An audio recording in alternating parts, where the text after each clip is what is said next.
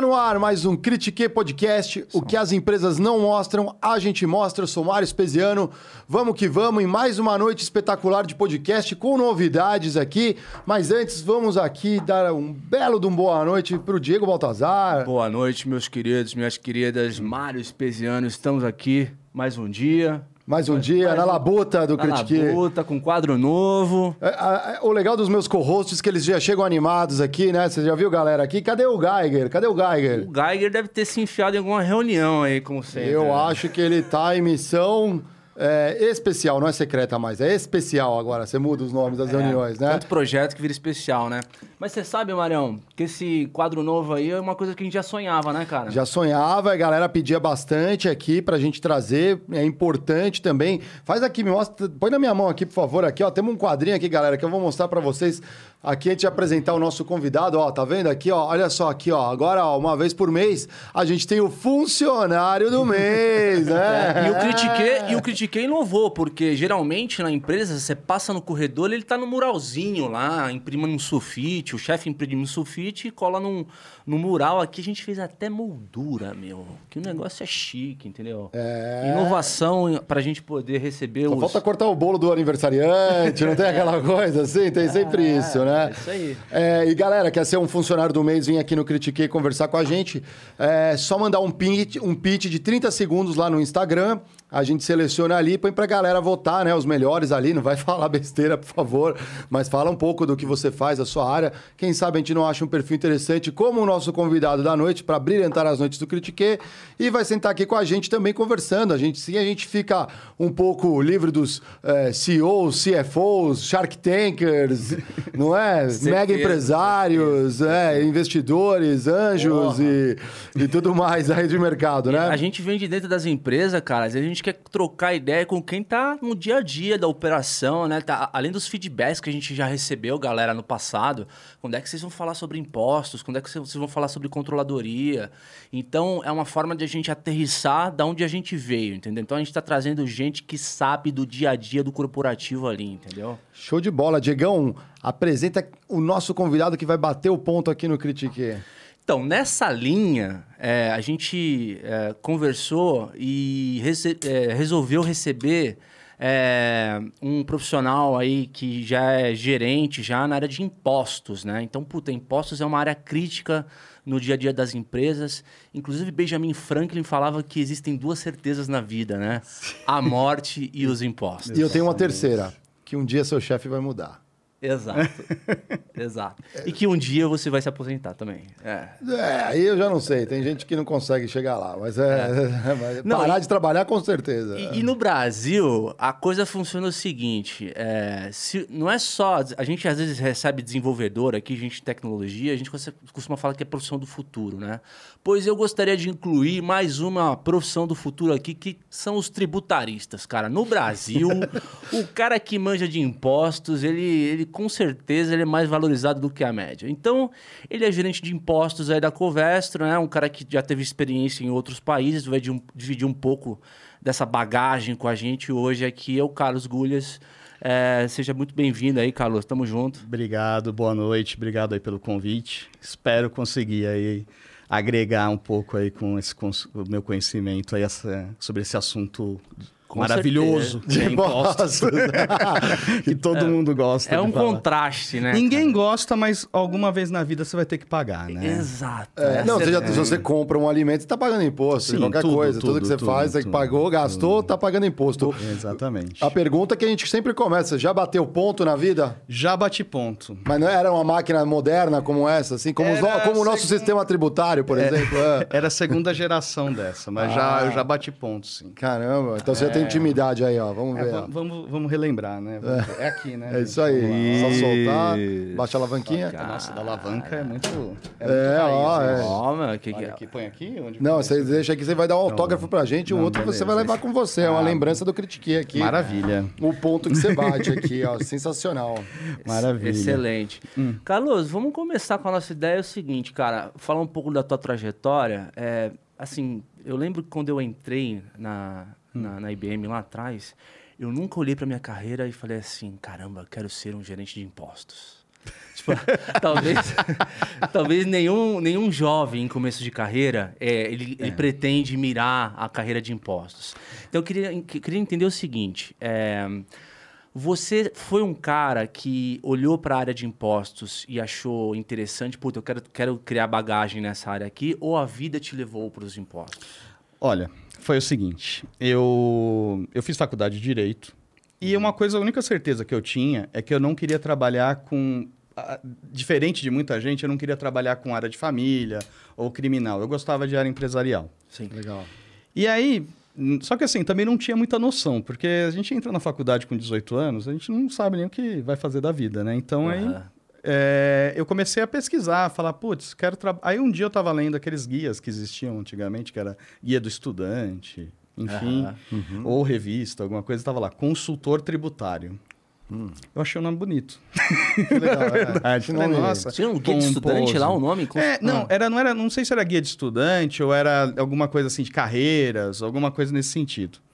Eu comecei a ver, eu falei, putz, isso aí é uma área que é interessante. E aí você sempre, eu também ouvia muito, ah, tributarista é a área do direito que dá mais dinheiro, tal. Não fiquei rico, tá, gente? Só para, uhum. né, infelizmente. Mas aí o que que eu comecei a procurar estágio nessa área. E por coincidência, eu consegui um estágio que era numa área de tributária, tá? Eu trabalhava, na época, eu trabalhava no Sebrae, que era, uma, que era um projeto que tinha de dar consultoria para pequenas empresas. Tá? Então foi ali que eu comecei. Fiquei um tempo lá e depois eu migrei para uma dessas empresas de consultoria, né, como estagiário. Que foi ali que eu comecei a entender realmente como é a tributação de empresas maiores. Na época, hoje a empresa, é, bom, pode falar o nome aqui, né? Claro, pode, claro. Tá? claro. É, na época ela chamava RCS, hoje ela é a BDO, tá? Uhum, Porque ela uhum. acabou ah, tá. a, a, incorporando, enfim, teve uma movimentação. E lá que eu comecei a ter o, o, o contato com isso. Uhum. E, e assim, no começo, para ser bem honesto, não é difícil você entender, porque a sistemática tributária ela é muito complexa. Tanto é que assim, eu brinco que eu falo, eu demorei dois anos para entender como funciona. E foi uma coisa assim, meio assim, um dia eu falei assim, nossa, faz sentido.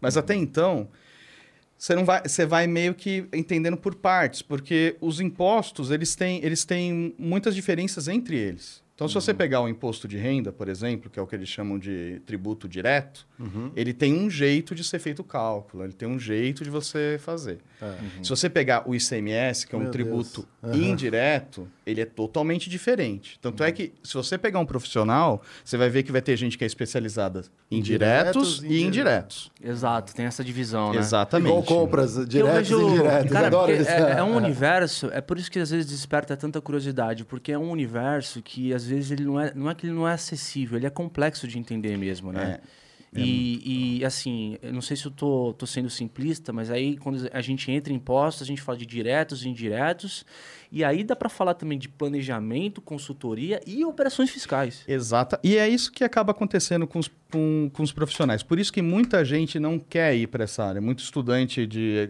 de contabilidade, por exemplo, não gosta dessa área. Uhum. Porque ele vai ter uma. É, se você pegar pensar no profissional do operacional, o profissional do operacional é aquele que vai fazer o cálculo do imposto. Então ele tem que entender de número, ele tem que entender da, da, daquela, de como fazer aquilo ali, como executar aquilo ali, de sistema, né? Então ele tem que manjar de SAP, essas coisas. Então ele, ele tem uma visão de que aquilo é muito chato, é muito complicado. Uhum.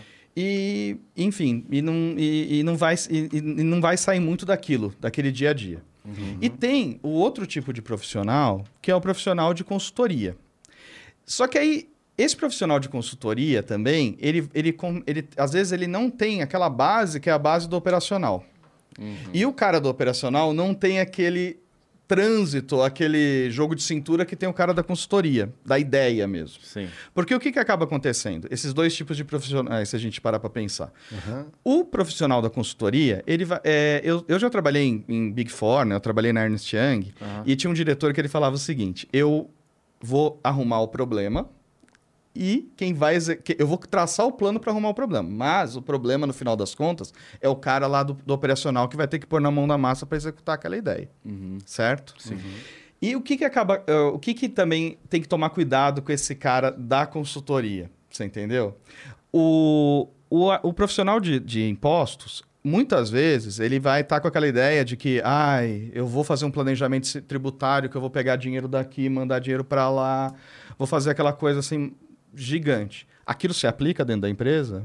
Você entendeu? Tá na realidade? Tá na realidade. É. Outra coisa, aquilo sistemicamente e operacionalmente é possível ser feito dentro de uma empresa? Então você tem travas. O que eu sempre falo, que é o seguinte, tem que a pessoa para ela ser um bom consultor, para ser um bom planejador tributário, ela tem que entender do operacional também. Eu tenho, eu já tive gente que trabalhou comigo que era muito boa, que falava, ah, eu gosto de fazer planejamento tributário, porque lógico, é o filé, é o que aparece, é o que você vai lá É o fazer. Mostrar na- mostrar lá pro CFO. Teoricamente exige mais do intelecto, assim, né? Exatamente, É. você vai pensar. Só que eu falo, é só que eu pegava no pé e falava assim, não, você vai ter que fazer, emitir uma nota fiscal, por exemplo. Pra entender. Para entender, você entendeu? É- é- não dá para você menosprezar, você falar só de um, de um tipo de profissional e do outro. Que não sabe calcular, fazer Mas- o básico. exatamente. né? Isso, isso é um pouco. ah, aí ah, não é só com a carreira do, de, de impostos. É, não sei. é, aí no caso, ah, essas pessoas que começam em operações fiscais, com esses cálculos de imposto, emissão de notas fiscais, são os, os júniors. Sim, Teoricamente, são- são, os estagiários. exatamente. Porque, cara, tá cheio de estagiário também que entra na empresa e fala: Nossa, eu pensei que eu ia tratar da estratégia. É. É. Só que, na verdade, amigo, você tem que ir ali, você tem que eu- fazer o. Eu fui um desses, tá? É, é. Eu fui um desses. Porque... Se frustra, né? É, mas assim, eu, eu, eu sei lá, eu sempre tive um negócio na minha cabeça que era o seguinte. É, sabe o Karate Kid? Não tem aquele negócio lá? Aham, limpa Nem- com a esquerda, é, zera com a esquerda, tira com a direita. Então, eu, eu achava que eu tinha que aprender aquilo, porque eu gosto de entender o porquê do porquê do porquê, você entendeu? Sim. Então, assim, é uma coisa minha. E eu, e eu sou uma pessoa que eu exijo muito de mim, então eu preciso entender realmente, assim, não é... Eu preciso saber o que eu tô fazendo ali, não adianta eu pegar uma ideiazinha ali e falar, ah, eu vou falar, tal. Então, eu achava que aquilo era muito importante. Então, eu falava, puta, eu tenho que entender mesmo o que é uma nota fiscal, eu tenho que entender o que é um cálculo de imposto, eu tenho que entender o que é um CFLP, Aham. sabe? Quem é de tax vai O saber que, que é um. CFLP? Explica aí pra galera. Aí, É o código de operação fiscal. Então, tudo na vida tem um, Tem um CFL código. tem um código. Tá? É, eu não lembro agora quantos a gente tem código de entrada e código de saída. Um, dois, é, um, dois, três é entrada, cinco, seis, sete é saída, tudo que começa com isso. O quatro pula, não sei porquê também, tá? É porque dá Mas azar. é, deve Dá- ser. dá no tipo que nem Japão, é- prédio de Nova York que Aí. não tem O 13, o 13 não né? tem- no Japão não tem o 4, deve ser isso. Pode é. ser. Ou então abrir espaço para um, Não. uma nova tributação. Pode ser, ali, né? Então, assim, a pessoa tem que entender isso, você entendeu? Então ela tem que entender essas coisinhas, códigozinhos, essas coisas. Pra poder é, saber fazer um planejamento ali na frente, né? E, e, assim, eu, eu acredito que pra, por causa... Eu, por exemplo, vai, no meu começo da carreira, eu, eu já cheguei a ficar trancado numa sala uma vez lá em, em Santos, numa empresa, tirando xerox de nota fiscal, Pra poder fazer um bookzinho de auditoria. Você entendeu? Caramba. Então, assim, sentado, abri umas caixas de 1912 e tirando o xerox daquilo e vendo o que estava certo, o que estava errado, mostrando. Só que nisso, assim, por incrível que pareça, isso acaba agregando uma hora ou outra. Porque aquilo ali é a base daquilo ali que você vai fazer lá na frente. Você entendeu? Sim. E é aquilo que eu falo, uma hora parece que tudo faz sentido. Você entendeu? Sabe aquela sensação que você tem na vida, assim, do tipo, aquele insight fala, puta, fez sentido. É mais ou menos isso que acaba acontecendo. Pelo menos foi pra mim, foi dessa forma. Sim. Então, assim, eu explorei muito esse lado aí de entender e tudo mais, só que ao mesmo tempo eu via que quem acaba se destacando mais nessa área é quem, com certeza, vai para o planejamento tributário, que consegue desenvolver aquela ideia, aquele. a- transformar aquela, aquela, aquela ideia naquela realidade, certo? Então, assim, a pessoa que desenvolve alguma coisa. Então, assim, eu bu- busquei alternativas. Então, assim, é, além. Eu, eu- o que, que eu tentava fazer, né? Que eu acho que é muito importante para o profissional da área tributária. Muitas vezes o profissional da área tributária ele fica muito focado naquilo ali: número, apuração, valor, guia, pagamento, etc. Na verdade, você tem que entender muito do negócio. Então, não adianta. Porque assim, é, a empresa que eu trabalho atualmente, a Covestro, ela vende polímero. Certo. Ela não vende tese tributária, não trabalha no escritório de advocacia.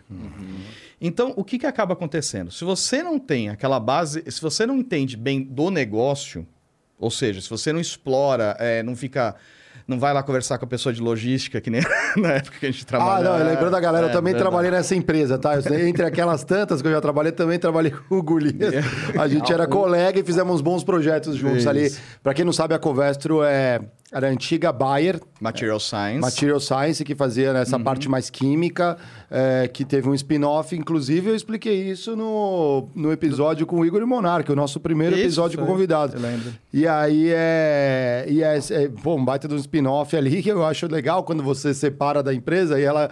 Os investidores acharam aquilo bom e ela é? valorizou pra caramba. O que que é spin-off? Só pra galera O spin-off é quando você já tem uma empresa, você pega um pedaço, uma, uma business unit, uma unidade de negócio, você separa da empresa e ela vira uma empresa independente. Isso. Mas no caso, ela, ela virou uma empresa independente, capital aberto como era. A Bayer É. também, ela manteve, só que aí você, né, aí você tem que abrir tudo na bolsa, na Europa e tudo mais. É. No caso, né, com a empresa europeia, né? A Bayer é, alemã, né? Então Isso. a Covestro também tem sua sede, visitei lá, chique demais. Aquele É. elevador. Leverkusen. Quando eleva- tem um elevador é, antigo, ainda é, existe é, aquilo lá? É um elevador que ele é muito legal, que é- ele não tem porta. Não, é uma... E ele não para nunca. Isso, você entra num quadradinho e você... Aí você tem que meio que pular pra dentro dele e você vai subindo. É um negócio assim dos anos 60, assim. Sim. É, teoricamente você sabe que não pode usar aquilo. Lógico, sem mó perigo sem- alguém- Não, não só pode usar com treinamento, tá? Ah, Se- mas então, eu entrava. Eu galera- também entrei, tá? Eu também fiz isso treina lá. Todo hora. mundo faz. Pô, mas que treinamento é aquele? Se você Não, passar mas- mal lá dentro... Mas enfim, aí ele é um elevador que ele não para, então são várias caixinhas, né? Então, assim, é, um, é uma. Fica na. é, a Covestro fica em Leverkusen, que é do lado de Colônia, né? Que é perto também de Düsseldorf, então é uma. Do uma time, bem- né? Bayer, Leverkusen, né? É, então, O, ba- o time Bayer Leverkusen era de ex-funcionários da Bayer, né? É, isso. Mas isso há 100 anos atrás. E, assim, é, que nem você estava falando aí, a gente tava, acabou também Uhum, não, desviando o assunto total aqui está. Mas enfim, voltando. É, a gente tem que conhecer da área tributária o, o, assim, a o, cara do comercial, saber aquilo que você vende, saber onde, onde tem as suas é, as filiais, onde que pode implantar alguma coisa. Por exemplo, você, você, é um- você vê que tem um benefício tributário lá em Goiás.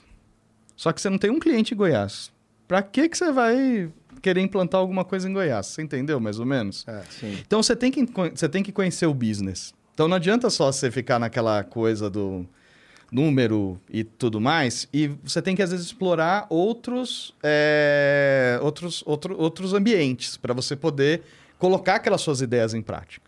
Você Sim. No entendeu? caso, o vendedor, né? É, o cara de. É, É. tanto é que até dia, dia desses, o, o. Eu esqueci o nome dele, o. o, o- o- Saldanha? não, o Não. Krieger lá, o que. O- tra- o Geiger. O Geiger, O Geiger, desculpa, é. desculpa. O Geiger, ele falou assim: ah, a área financeira tem que ser a que mais entende do- de tudo. Acho que ele falou em algum É, pod- falou falou isso, isso.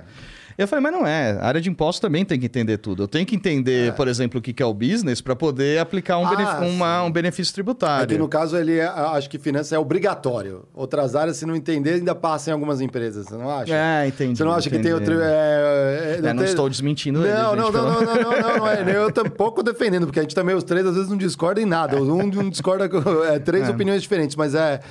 É, você sabe bem, tem empresa que ainda tá no feijão com arroz ali, só emitindo nota. Não, é. Eu, eu- às vezes eu tenho umas, umas coisas que é muito interessante. Eu, vou, eu faço muito benchmark, né? Porque eu acho que é importante. E, na verdade, no mundo tributário, você também, essas teses tributárias maravilhosas aí, nada se cria, tudo se copia, tá?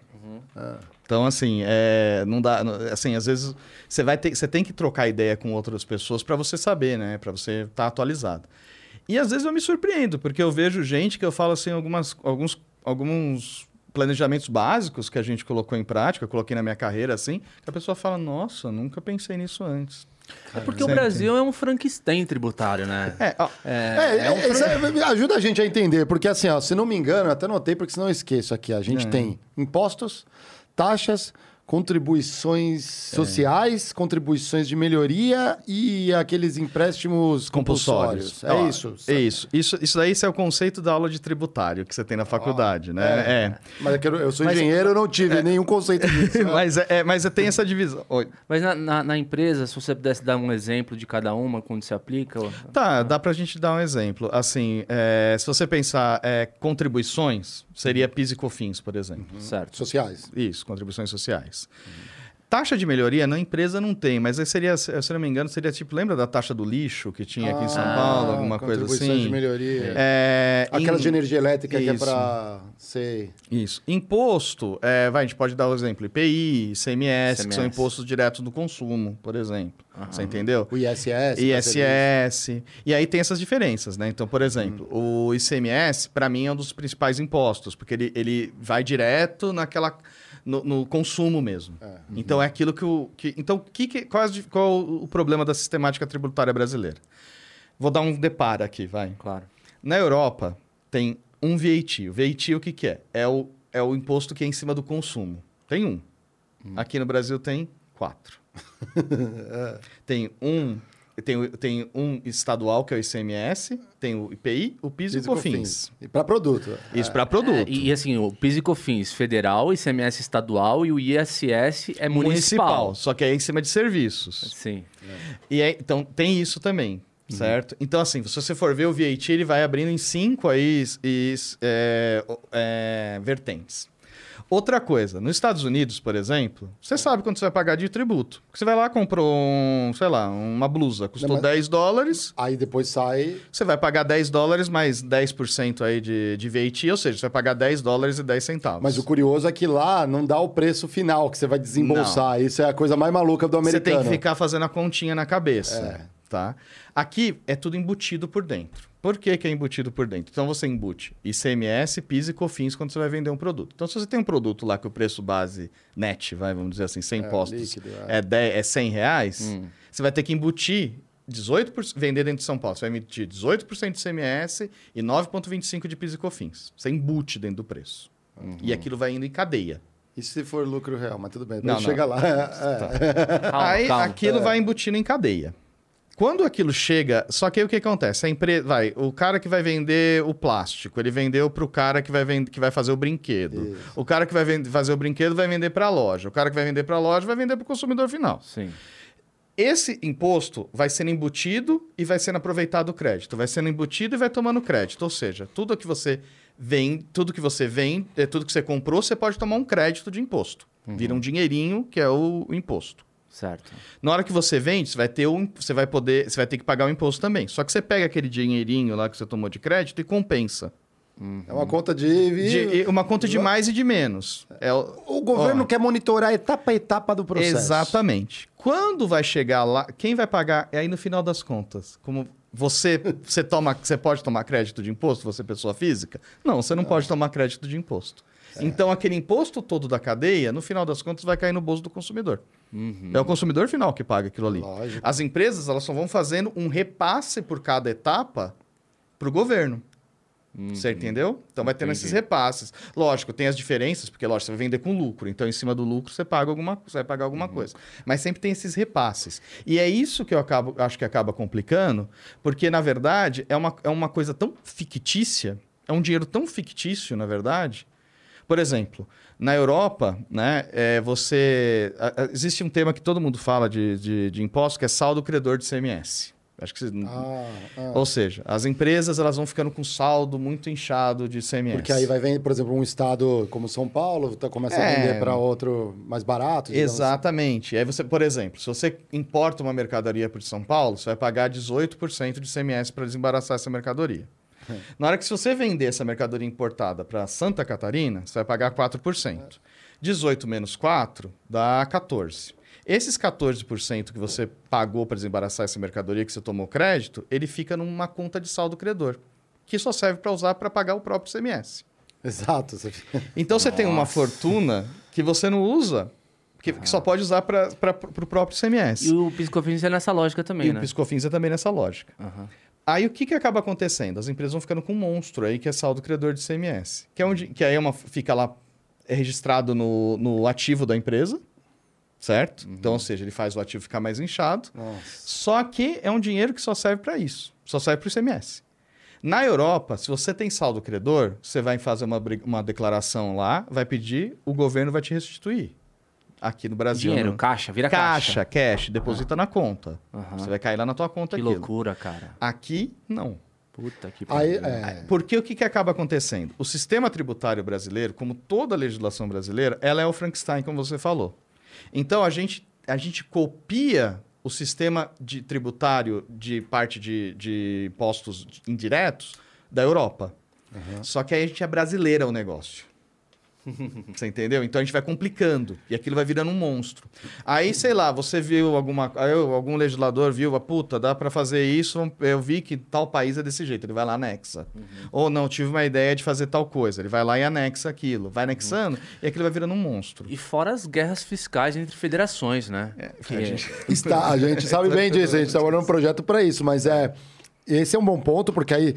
Te- e aí me corrija, tá, Carlos? É, ah, in- inclusive um cara perguntou aqui, ó, galera, se vocês querem mandar perguntas depois, critiquepodcast.com.br, vai lá, resgata seus Sparks, manda perguntas aqui, porque eu sei que o tema aqui é cabeludo, né? Mas ele falou assim, fica embaixo de que área? É jurídico ou é finanças? Depende da empresa, né? Depende da empresa. Geralmente a gente fica embaixo da área de finan... do CFO, tá? Aham. No meu caso em específico, eu tenho dois reportes. Eu tenho reporte direto para o CEO, tá? Mas é por causa da nossa estrutura. E também para a Head Américas de Tex, tá? Que fica na Alemanha. Então, E assim... ela fica dentro de finanças. Ou de- então, a gente tem uma diretoria separada, né? Só mas no final impostos. fica. Mas lá na Alemanha fica embaixo de, do CFO. Então, assim, geralmente fica-se embaixo do CFO. Mas há empresas que têm isso daí. Eles- O operacional fica embaixo do CFO ou da contabilidade e o, e o estratégico fica embaixo do legal. Ah, Tem- legal. tem esses do- essa- tem eu já, vi- eu já vivenciei todos esses modelos, aí é uma loucura. É, porque é, às vezes o que demanda é o, é o país. Hum. Mas é nessa linha de, de que a gente estava falando de guerras fiscais de estados, é, se não me engano, né, o conceito por trás é os estados menos desenvolvidos têm um ICM menor para atrair É. investimentos, né? É, você pensa da seguinte forma: é, a maioria das empresas buscam ficar em São- no estado de São Paulo, enfim, aqui no Sudeste, porque aqui tem mais estrutura logística, tem mais estrutura portuária para poder atender. Mão de obra qualificada. a mão de é. obra tem toda essa questão, que é um- um problema muito grande que a gente tem no Brasil. Lógico, é. E aí o que, que acontece? Tá todo mundo aqui em São Paulo, tal, Sudeste, né? Sudeste. Imagina o. Vai, vamos falar um estado, Pernambuco. Ele, ele, você, a, a- empresa, é, não está lá, lá em Pernambuco. Ela vai lá, ela te dá um benefício fiscal. Então, em vez de você pagar um ICMS aí na, pra, de 18%, ela vai te dar. Ah, paga 7, vai, por exemplo. Aham. Ou paga 8, tá?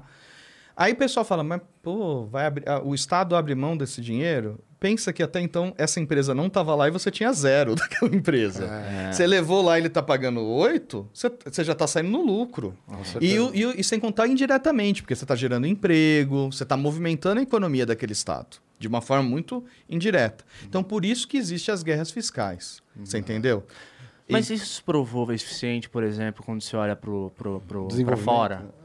É, essa, essa esse descasamento É. entre a alíquota de imposto estadual, porque assim, os Estados Unidos também é formado por federação, sim, né? sim, sim. É, na Europa, por exemplo, é uma estratégia boa de impostos para poder atrair investimento, você abaixar a alíquota do ICMS? Olha, é- é, depende da estrutura que a sua empresa tem. É uma, é uma estratégia. Na Europa tem isso tipo de situação também, às vezes. Aham. Então, assim, Olha, né? é, depende do lugar. É, por exemplo, Polônia, é, a própria, acho que Bratislava também tem algumas coisas. Então, ah, Hungria, Eslováquia. Hungria, que são lugares o quê? É, eu, por ter mor é, Bom, eu morei na Bratislava já, né? vai- Pra quem não sabe, isso, é. é. exatamente, Bratislava é na Eslováquia, tá? Porque todo mundo me pergunta isso. É do filme do. Qual o nome? O- Do Aerotrip? Não é do Não, Aerotrip? é, esqueci o nome, o Hostel, o O Hostel, Hostel, o o Hostel, Hostel, o Hostel, Hostel, isso filme mesmo, do Hostel, é. terror, é. É, não, mas gente, não tem Quando nada... você foi pra lá, eu falei assim, caramba, ele vai viver tudo aquilo ali e Não, tal. não, é um puta país, é um país muito legal, fui pra uma lá, é cidade lindo muito mesmo, legal, é. é muito... Só que o que acontece? Esses países aí do leste, hoje em dia, eles têm uma estrutura muito boa, assim, em termos de é, profissional. Todo mundo fala inglês, uhum. certo? É, eles têm uma mão de obra que é qualificada, mas ela não é tão cara, né, em termos salariais, por exemplo, do que uma Alemanha, do que um... A Inglaterra hoje não, porque ela saiu lá do É, negócio, mas do que uma. França, enfim, você entendeu? Sim. ela é mais, ela é mais barata. Então você consegue ir lá e aí eles vão dar alguns benefícios para atrair empresa.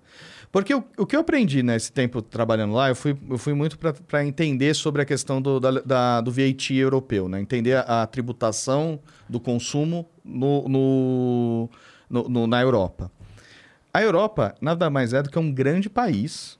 E os, e os, e os países mesmo São são, são estados. São estados. Porque, é por isso que tem a União Europeia. Uhum. Então, tudo lá é baseado muito em cima do quê? Da, da- do que a União Europeia tem. Então, às vezes, dependendo da situação, você vai vender de um país para outro, é a mesma situação que a gente tem aqui de vender de um estado para outro. Entendeu? Só que, lógico, a legislação lá ela é mais simples, porque tem menos quantidade de tributos, tem menos obrigações acessórias, que é aquilo que todo mês a gente tem que entregar para o fisco. Meu Deus. Ah. E aí, eu dou um exemplo aqui para vocês, vou dar números, olha que legal. Boa, ah. Aqui no Brasil, por exemplo, uma empresa ela gasta, em média, 1.500 horas ano para poder fazer, cumprir todas as regras tributárias. 1.500 horas ano. Ah. Isso. Em países da OCDE, que são os países ricos, desenvolvidos, enfim, né, que está Estados Unidos, Alemanha, etc., são 158 horas. Então, assim, aqui, por exemplo, a gente tem obriga esse, esse negócio que a gente entrega todo mês para o fisco, que é, é o cálculo do imposto, e ele é bem complexo, porque o fisco ele investe muito nisso em, em razão de fiscalização, e é uma área muito interessante para quem quer ir para essa carreira, porque é o tax compliance, ou seja, que é um tipo de saving também. Se você está deixando e pedindo à empresa de ter multa, você está salvando o dinheiro da empresa. Opa, com certeza. Você entendeu? Então, eles vai ter muitas obrigações. Tem obrigações que são repetitivas. Então, assim, a me- são, a- é- são duas obrigações diferentes com as mesmas informações. E você entrega para o mesmo lugar. Certo? Surreal. E aí tem, aí tem outra. Aí vai. Assim, por exemplo, eles criaram um negócio chamado SPED, tá? Ah, o SPED, famoso. que é o, é o famoso SPED. Então você tem ele, ele tem. ele tem um mapa da empresa, tem tudo lá falando da empresa. É uma obrigação gigantesca que a empresa tem que fazer. Mas o estado de São Paulo, por exemplo, a- agora ele está desobrigando, mas até um tempo atrás ele obrigava você a entregar um ne- negócio chamado GIA. Que é um resumo também. Ah, E nisso, da- aí, só que assim, são, as informações são as mesmas. Só a que aí- carinha é diferente. É, exatamente. Só que aí o que, que a a carinha é diferente. Só que aí o que, que acaba acontecendo? É, você, é, eles falaram o quê? Quando criou o SPED? Ah, nós vamos eliminar um monte de obrigação acessória. Não, estão eliminando agora. O SPED já tem mais de 10 anos, acho que tem uns 15 anos, Sim, sei lá. aham. Sei lá, não lembro agora todas as datas, mas tem mais de 10 anos. Acho que é de 2010, vai fazer 11 anos agora. Então, assim, e aí continua, você continua entregando tudo igual, você vai duplicando. Então ele tem uma duplicidade de informações. Se você não entregar, você toma multa. Tudo é E- multa. e as multas são em base. Não é, a multa não é assim, tipo, 100 reais. A multa é com base no faturamento da empresa, muitas vezes. Nossa. E o Tax Compliance é sempre o meu amigão em compra que vem ali, né? Porque eles gostam de contratar Hum. consultoria para pegar opinião legal, o famoso legal opinion. Isso. E aí vocês têm que estar respaldados. Aí eu vou lá e falo, para que, que você está contratando essa consultoria? Porque eu preciso de uma opinião legal aqui para É, não fazer caquinha. É. Mas como que funciona? Mas você não vai fazer caquinha. Eu sei, mas é que se, se questionarem, eu tive a boa fé de contratar um, um escritório especializado, ou uma das Big Four, ou uma consultoria que me fala assim, não, pode fazer desse jeito que a gente avaliou. Tá, eu vou dar um exemplo. E é um gasto, ou seja, um gasto totalmente É, desnecessário. tanto é que empresa. assim, advogado tributário, os grandes aí, eles ganham rios de dinheiro, eles ganham umas fortunas, você entendeu? Por isso que eu falei que se você for um bom tributarista, cara, você, É, você vai ser um, um top do mercado aí. Mas é, é, mui- é pouca gente. que- Porque, assim, é- outra coisa, é, geralmente quem faz direito quer fugir de matemática, né? E a única área de direito que tem matemática é, é tributário, né? Mas o que acaba acontecendo é o seguinte: a legal opinion, esses essa, essa questão, existem regras tributárias brasileiras que elas é, divergem entre elas, tá? Esse é o mais legal. É. Eu vou dar um exemplo de uma situação que eu passei, que é assim. É, Eu fui parar em Brasília por causa Surreal. disso. Escabrosa. Eu fui parar. Não, de verdade, eu fui até Brasília para resolver isso daí. Olha o lobby. É, não, calma, gente, pelo amor de Deus. Não, não me Não, comprometa. é que lobby no Brasil soa uma coisa ruim, mas é no lobby do bem, né? Ir lá e. Na hora que você vai desembaraçar uma mercadoria, você tem que fazer a LI, tá? Então, que é um documento. E aí, você tem que preencher. E ele é um formulário. Nada mais do que um formulário. Mas qual que- o que, que é essa ali? Ela Ah, é... é, a- olha, eu não lembro. Acompanha, tipo uma nota de pra, remessa? É, é, é pra você pegar e, e faz- e fazer. Tem a DI, que é o documento de importação, e antes tem a LI, que é tipo ah, um. sim. É... É como se fosse um, se eu não me engano, é como se fosse um resumo da, da invoice. Você vai colocar todo, da invoice internacional que você está importando. Ah, tá? legal. Aí o que, que acaba acontecendo? Lá tinha um campo que tinha que preencher. O estado de Santa Catarina. A gente Tem filial em Santa Catarina, tem filial em São Paulo. O estado de Santa Catarina falava para você que tinha que preencher o campo C. Hum. E o de São Paulo falava que você tinha que preencher o campo B. Hum. E aí ele foi lá e multou em Santa Catarina, porque a gente já fazia de São Paulo daquele jeito. Uhum. Aí eu fui, aí eu fui, eu fui até o secretaria. A, a, até a secretaria, falei, cheguei lá, falei com o chefe, falei: "Olha, Santa Catarina tá mandando fazer assim". Aí ele falou: "Mas tá errado". Tá bom. Mas se eu preencher assim e desembaraçar minha mercadoria, o que você vai fazer? Eu vou te dar multa. É. Mas eles são do mesmo órgão, você está entendendo? No final é tudo Secretaria do Comércio Exterior. Deveria ser padronizado. Exatamente. The Sex. The Sex. É, é, que agora acho que mudou de nome. É, mudou um monte de nome é, agora, toda... enfim. É. Aí eu falei, gente, é, alguma solução tem que ter. E aí a gente começou, a, através de associações, né, órgãos de classe que a gente pertence e tal, falar, me ajuda, pelo amor de Deus, porque eh, se ele falar para mim, ah, eu tenho que pegar e colocar essa abelha aqui na declaração, eu coloco, não tem problema nenhum. Mas assim, eu quero saber, eu quero, eu preciso de um, de um, de um guia, né, para fazer. Que mostrar como eu só quero fazer o certo, né? No final das contas, a gente foi até Brasília, porque conseguiram uma reunião lá. Aí eu cheguei para um cara lá que era o chefe e tal, e falei assim: olha, eu só quero saber o certo. Se, se, se, se Santa Catarina está errada e São Paulo está certo, não me importa. Eu quero saber qual dos dois era certo. Uhum. E aí ele foi lá e no final ele, eles emitiram lá uma declara, uma orientação interna, né? Eu não lembro uhum. agora, um, um, comunicado interno que tinha que ser de um jeito, tá? Ah. E aí a gente pegou e, e conseguiu. O ter... esforço. É, mas assim, gente, isso não, assim, eu tô contando a história de uma forma muito resumida. Ah, isso daí durou mas, meses mas aí mostra, mostra a capacidade do, do país de consumir a energia e o tempo das pessoas com, Exatamente. com estupidez desse tipo, desse detalhe, né, cara? Uhum.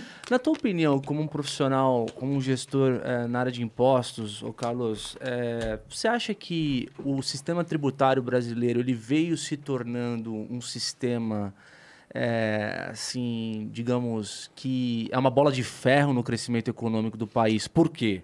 Hum. Porque as regras nem sempre estão claras, é um sistema instável, ou seja, sempre tem um puxadinho de determinado parecer. é, ou se isso daí. É, um termo Vou usar agora, é, vai pro o puxadinho. Ou, ou, é exato, né? legislativo. né? É, penduricalho, né, cara? É. Você fala, puta, tem um. Pra cada lei. Mas só as portarias, só as portarias, vai abrir. Pra cada é. lei tem três é. asterisco ali. Isso. Né? isso. Olha, isso com certeza é, porque o que, que acaba acontecendo? O Brasil não é. Não tem pessoal que fala o Brasil não é para amador? É. Sim. Você entendeu? Não é para principiante? É verdade. Porque isso acaba. É, você ter um, um, um, sistema tributário muito engessado, muito cheio de regra, que você tem que ter muita gente trabalhando, a empresa não é, é, é um atrativo a menos para você trazer gente para cá. Uhum, uhum. Além de todas as questões, que eu não vou entrar em detalhe aqui, brasileiras que tem, você vai ter mais um impeditivo que é questão, é uma questão fiscal. Sim. Hoje em dia a gente tem a famosa reforma tributária aí que está para ser votada e tudo mais. A gente vai falar disso. Ah. Pode falar agora? Você quer que eu... Não, pode falar. Pode, não, não, não, não, agora. Mérito mencioso. Não, não, é, ansioso. É. Pode falar. É. O que acontece com a reforma tributária? É, hoje em dia são, existem quatro, quatro por grandes projetos tá, de reforma tributária. Tá? É. Então a gente tem esse daí que está atualmente aí, que está para ser votado, acho que agora no dia 15, pelo que o Senado falou que é o que uhum. foi proposto, acho que pela Câmara, Câmara, se não me engano, ou pelo governo, não lembro agora no detalhe, mas enfim, ele vai mexer o quê? Com, a, com o imposto de renda, tá? Uhum. Então, assim, depois eu entro em detalhe disso. Então, assim, na verdade, ele vai diminuir, vai só para fazer um overview desse projeto. É. Ele vai ele não é uma reforma tributária do que a gente precisa, realmente. Uhum. Então, na minha opinião, tá? Sim, claro. É, porque é o seguinte, você vai baixar a alíquota de imposto de renda, tá? E ao mesmo tempo você vai passar a tributar o dividendo. Então, assim, essa é a grande mudança. Então, vai ser de 34 baixa para. Eu tenho cola aqui, tá, gente? É, é, tá baixa para 26, tá? Uhum. Na reforma tributária. E o dividendo, que hoje é 0%, ele passa a ser 15%. Uhum. Se é uma empresa multinacional, ela tava, ela, a carga tributária dela aí seria 34%. No momento que você vai tributar 15% de dividendo, a carga tributária dela passa a ser 37%. Uhum. Ah, já ganhou dois de lambuja. É, exatamente. Você entendeu? Então, não, na minha opinião, não é, é lógico, eu estou sendo também muito simplista aqui, porque isso aí tem mais coisas por trás. Mas, no final das contas, não é uma, é, você está mexendo numa alíquota, você não está fazendo uma reforma tributária. Eles dão esse nome, acho que mais de reforma tributária, mais para uma questão política, mas assim. É, é... Será? Aqui no final, Será? aqui no final, é, o que, o- a, a carga tributária do Brasil, que hoje está em torno de 36, 40, 40, 40%, 40% mais assim, ou menos. É. é, ela no net ali, ela acaba não, não baixando, né, com esse tipo de, Não. de iniciativa, né? Não. É, E assim, a gente não, uma coisa que a gente não pode se iludir é falar assim: ah, mas lá fora a carga tributária é menor. Não é, não. A carga tributária lá fora é alta. Tá? Posso garantir isso para vocês. o que tem a regra clara em Ó, cima da aqui mesa. a gente paga 34% de imposto de renda, tá? Que entre imposto de renda e contribuição social, no final dá 34% de empresa de lucro real. Se você pegar a Alemanha, são 32%. Não tem grande diferença. Assim, mas lógico. Não, não, não. né? O que, como é reinvestido isso É, pra como é sociedade, reinvestido, eu né? não vou. Porque, assim, no final das contas, esse dinheiro todo é o, é, é o negócio do governo. Você entendeu? É o Sim. caixa do governo. É de onde vem a receita do governo.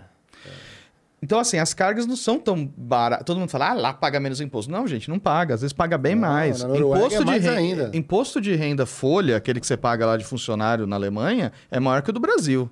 Só que, lógico, você não vai pagar escola, você não vai pagar É, hospital, você não vai pagar segu- é, com, é, segurança, não tem um monte de coisa lá que volta, reverte para você, então, no final, vale a pena. O custo de vida é é melhor, é mais fácil, né? Menor.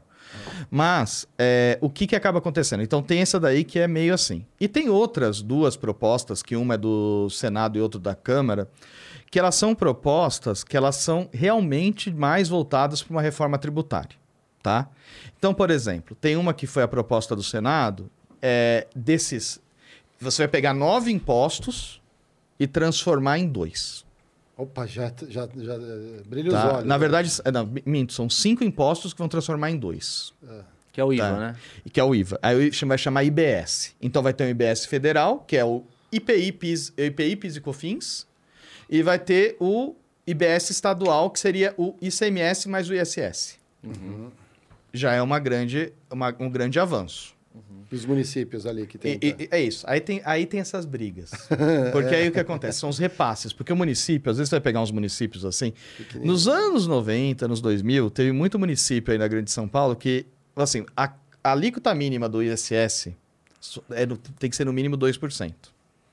Só que aí os municípios fizeram assim: ah, então não posso baixar a alíquota, mas eu posso mexer na base de cálculo. Então, na verdade, você vai lá, você dá um desconto no preço do que ele teria que pagar para você, que é a base de cálculo do imposto. Aí você, em vez de ter uma alíquota efetiva de 2%, você vai ter uma alíquota efetiva de 0,15%. Isso, tinha, tinha município em São Paulo que até tem pouco tempo atrás estava 0,3. Isso. E aí rolava aquela empresa fantasma que só tinha um escritório, era uma É. portinha pra você ter um endereço. Hoje em dia, em São Paulo, se eu não me engano, você para você ter isso, se você ter uma empresa num outro município, hoje tem, tem as retenções né, também, né? Município. É, Aí eles têm, você tem que mandar até a foto do seu escritório, tá? Sim, sim. Pra você provar que aquilo Mas essa guerra É, fiscal. porque Santana do Parnaíba virou uma, um, É. um negócio postal, assim. Não, é- É, só tinha, tinha uma empresa que tinha 50 empresas, tinha um É. endereço com 50 empresas dentro, né? Sim, Era um coworking. Cidades em volta de São Paulo tomaram dessa estratégia, mas acho que o STF pacificou isso aí. É. Deu uma. Acho que essa, agora é mínimo de dois mesmo. É, mínimo de dois, eles É fizeram dois. isso. Só que aí, o que acabou acontecendo? Muitas... Isso eu tô falando, é, que esse caso que eu dei era lá nos anos 2000, que teve esse boom aí. Aham. né? Hoje em dia, lógico, ele pacificou, né? Porque isso realmente estava virando também uma enxurrada no judiciário brasileiro, porque aí vai um monte de ação, aí é Estado brigando com município, é, cidade brigando com, com cidade, município com- contra município, e isso vai inflando também o- Os processos, os processos, vai deixando cada vez mais moroso a É, justiça. Não, e foi o que o Mário falhou, falou mesmo. A- a- As, empresas começaram a estudar, a utilizar a infraestrutura da cidade de São Paulo, contratando a cidade É. de São Paulo e pagando imposto na cidade do lado. Exatamente. Que, que assim, um desvio de finalidade absurdo, né? Exa- E se, se aquilo, por exemplo, que é o que eu acho que deveria ter no Brasil, na verdade, eu acho que deveria ter, como se é, por exemplo, no- nos Estados Unidos ou na Europa, que às vezes tem uma cidadezinha lá no final do mundo, lá, bem pequenininha, mas ela tem uma baita de uma empresa que movimenta a economia real daquela cidade. Sim. Você entendeu? Eu acho que tem um problema por trás ainda, cara, que tem muito a ver com uma das pautas que o ministro da Economia, o Paulo Guedes, abordou eh, no começo do governo Bolsonaro, só que isso não foi para frente, porque não- nesse governo nada muito foi para frente, né? Em, em resumo, mas era o lance de eh, mais Brasil, menos Brasília, né? Hum. Você pega os Estados Unidos, por exemplo, a quantidade de dinheiro que fica do, do, do imposto que o governo arrecada, ele é mais retido nos chamados condados, nas cidades, Ah, né, mas, municípios. cara, você tá falando de condado, vamos, já não estamos tão longe. Pega o Rio de Janeiro, que eu chamo que tem o imposto da milícia, que eu brinco, que é aquele é 18%, É, tem, tem é, um 1. é, Pra que, né? não sei o que é aquele 1. já Aquele viu? 1 é assim. É, explica pra gente. que Esse é 1% surreal. foi, é assim, fica no 19 no final. É, exatamente. Porque a alíquota, geralmente, as alíquotas de ICMS em operação dentro do estado, dos estados, ou é 17 ou é 18, no caso do Rio é 19. Por quê? Porque tem esse 1%. Esse 1% é para combater a pobreza. Aí eu brinco, né? Eu falo, então o Rio de Janeiro tinha que ser Mônaco, né? Porque Sim, é, é. ele já tem um aí para combater a pobreza, né? E, mas assim, aí, aí são questões aí, porque assim, depois que você paga o imposto, Ainda tem o crédito, aquela... não, mas não, assim, Ah, tá. eu tô falando, na hora que você vai lá, pagou a guia, aquele dinheiro foi pro governo. Aí, quando aquele dinheiro cai lá dentro lá. Aí... Não, e, e o mais curioso é que assim, o Rio deveria. Ele teve um êxodo de indústrias nas É. últimas décadas, assim, tremendo, por conta de inúmeros fatores. Uhum. Que ele, ele devia estar numa situação de imposto menor, reduzido até. Exatamente, mas aí é. É difícil dizer, né? Porque aí é é uma estratégia muito mais política Claro. do que tributária. né? Exato. É, eu acho que é isso que o Brasil vive. Parece que a- as pessoas ficam batendo cabeça, porque como os estados é, acabam tendo, por exemplo, um ICMS na batuta, é, não há uma talvez uma conversa que esteja isenta de interesses políticos, entendeu? Então não, não se discute o país de uma forma honesta. Entendeu? Que nem essa, essa questão de deixar a, a, a quantidade de dinheiro. Você, como um especialista, você, você é a favor, por exemplo, de tirar ma- menos, mais de, de Brasília e colo- tentar despejar Não, dinheiro nos municípios? Eu, eu sou a favor, sim. Porque sou... o cidadão está no município, né? É, eu- que é aquilo exemplo que eu, te, que eu dei. Eu acho que, na verdade, os benefícios fiscais eles deveriam ser aplicados para um, um, um desenvolvimento da região. Você entendeu? Então, se você está atraindo uma empresa, né? Assim, a- a vamos dar o exemplo lá da, da Bayer, que fica em Leverkusen, certo? Ela tá lá há 150 anos É, se instalou e. se instalou. Mas aquilo ali vai criando outras empresas que vão prestando serviço para ela. E, aquele, e aquela região vai, vai, vai se movimentando por causa disso. Porque o tributo vai ficando ali, vai girando ali. E, e como Posso já um vai-? Não, e como você vai criando estruturas assim na região, não só na cidade, né, mas na região, Uhum. Na no região, polo, é. que virou um polo químico. Então, aí você leva outras empresas para prestar serviço ali, elas ficam atrativas também para os concorrentes. Exato. Lanxes, outras Isso, empresas ali, exa- elas vão se instalando em volta também, porque fala, pô, ali tem mão de obra boa, eu consigo puxar do, do É. Concorrente, já tem um, uma um porto, rede. né? Porque lá... É, que Pô, são- é o Reno, né? É o Reno. pô, a- o Reno é... A mercadoria de lá sai toda de dentro da fábrica, das fábricas que tem lá naquela região, e ela vai pelo rio até chegar no porto. Na Antuérpia, lá na É, Bélgica, Antuérpia. não é? Pô, o negócio... Posso dar um exemplo no Brasil? Um exemplo simples. São Caetano do Sul. São Hum. Caetano do Sul tem uma das melhores educações públicas do país. Sim, sim. Medidas. É, o IDH, né? É. Por quê? Porque o que, que acontece? O ISS que esses caras arrecadam por conta das, das montadoras, do conjunto de empresas que tem ali, fica ali. Então tem muito dinheiro. Uhum. Sim. Então você imagina se parte do que está na, na, na federação lá em cima em Brasília é, ficasse de alguma forma nos municípios, Uhum. aí você cria um círculo virtuoso na medida que você começa, por exemplo, ter uma prefeitura que consegue investir mais em educação, Exatamente, formar mão de sim. obra para que mais empresas consigam ter condições de ficar nas cidades, entendeu? Nas, nas E é real. regiões. E olha só, você falou o caso de São Caetano, é quando chove alaga, porque o rio é responsabilidade do Estado, não é do município, né? É, vai, é, assim, são. É, e também tem Entendeu? isso, né? É. Vai tendo. Aonde você aqui cada um tem uma, uma, Uma função. uma função, uma responsabilidade. Mas eu concordo, eu acho que assim, é você investir dentro daquela região. É você poder desenvolver aquela região. E aí também você vai fazendo o seguinte: aqui na cidade de São Paulo, por exemplo, que, tá, que mora. Ó, sabe quantas pessoas moram na Bratislava? 400 mil habitantes, mais ou menos. Caramba, eu É um fui lá, bairro. Eu achei que era até menos, mas era. É 400. E tem um lado A histórico Eslo- e um lado. É, tem a. o lado a- moderno, Esqueci né? agora, Staremetso, que é o nome da- do centro histórico. Fala, eu falo algumas coisas Ah, depois é? aí. Depois você Eu aprendi bem. só para poder comprar coisa no mercado e tal, mas depois eu falo. mas, enfim. É, o que acaba acontecendo? O, a Bratislava, é, por exemplo, tem 400 mil habitantes. A Eslováquia inteira tem 4 milhões de habitantes. A cidade de São Paulo tem 12. Uhum. Porque que, que o cara que é o, o jovem que estudou, que está lá no, no, sei lá, num estado tipo Nordeste, ou no Sul, ou no que não é nesse eixo aqui do Sudeste, ele tem que às vezes migrar para vir procurar emprego aqui. E é um cara bom, um cara que tá, assim, tá, é um cara bom que, que estudou e tal. Só né? que ele não, ele não vai achar um salário que ele tá querendo lá. Ele, ele tem que vir para São Paulo para achar um salário é, Compatível. compatível da ambição e do que ele investiu, né, para estudar. Ah, ele vem aqui, o custo de vida é mais alto, ele lascou, né? Às vezes não entra pensa, é, Não, sim, mas de qualquer. Mas, claro, É, mas, isso, mas assim, é. tem mais oportunidades aqui. Se você investe dessa forma que você estava falando, ou seja, desenvolve aquela região, tudo, não vai precisar. O cara pode continuar a vida dele lá, pode desenvolver tudo lá, porque lá já tem estrutura, lá tem Sim. condições, tem emprego e tudo mais. Então. De fato, essa questão de menos Brasília e mais Brasil, concordo totalmente. E- e- Mas aí tem, infelizmente, o negócio do Brasil que é a política, que ferra tudo. Não, mas né? é- aí a gente fica no loop, né? Sempre o poste mijando no cachorro, né, cara? Uhum. Que nem, sempre, ó, uma coisa que é importantíssima, que, é, que isso, isso tá no imaginário do cidadão quando, quando ouve falar de impostos, cara. O, eu, eu, pelo menos como cidadão, eu tenho noção de quanto... Talvez eu não tenha noção, mas Hum. dos impostos que eu pago... é, tipo, eu não tenho uma visão clara da prestação de contas dos entes federativos me devolvendo esse imposto. Não devolve. Hum. é, hum. Não devolve. Ou seja, se você tem um dinheiro mais perto de você, ou seja, numa prefeitura, se você cria mecanismos Você pro cobrar dinheiro, também, né? exatamente. Se você se você tá pagando imposto para uma prefeitura que vai, você tem condição de cobrar. O cidadão fica perto do, do, do gestor, É. E não entendeu? de uma, de uma esfera muito alta. Existe, co... Existe instrumentos hoje em dia que, lógico, né, deveriam ser mais desenvolvidos. Por exemplo, é, as prefeituras ela têm um negócio chamado DIPAM, que é uma, é uma. A gente tem que prestar informações. Eles, de acordo com o que arrecadou naquele município, ele vai exigir do governo o repasse para eles. Porque quem repassa, no final das contas, o ICMS, que é o mais. Porque o ICMS, se você parar para pensar, é 18% a alíquota maior dele. É, muito alto. Então ele, ele, ele, tem, ele recebe um repasse. Só que ele, o governo do estado repassa uma verba para eles.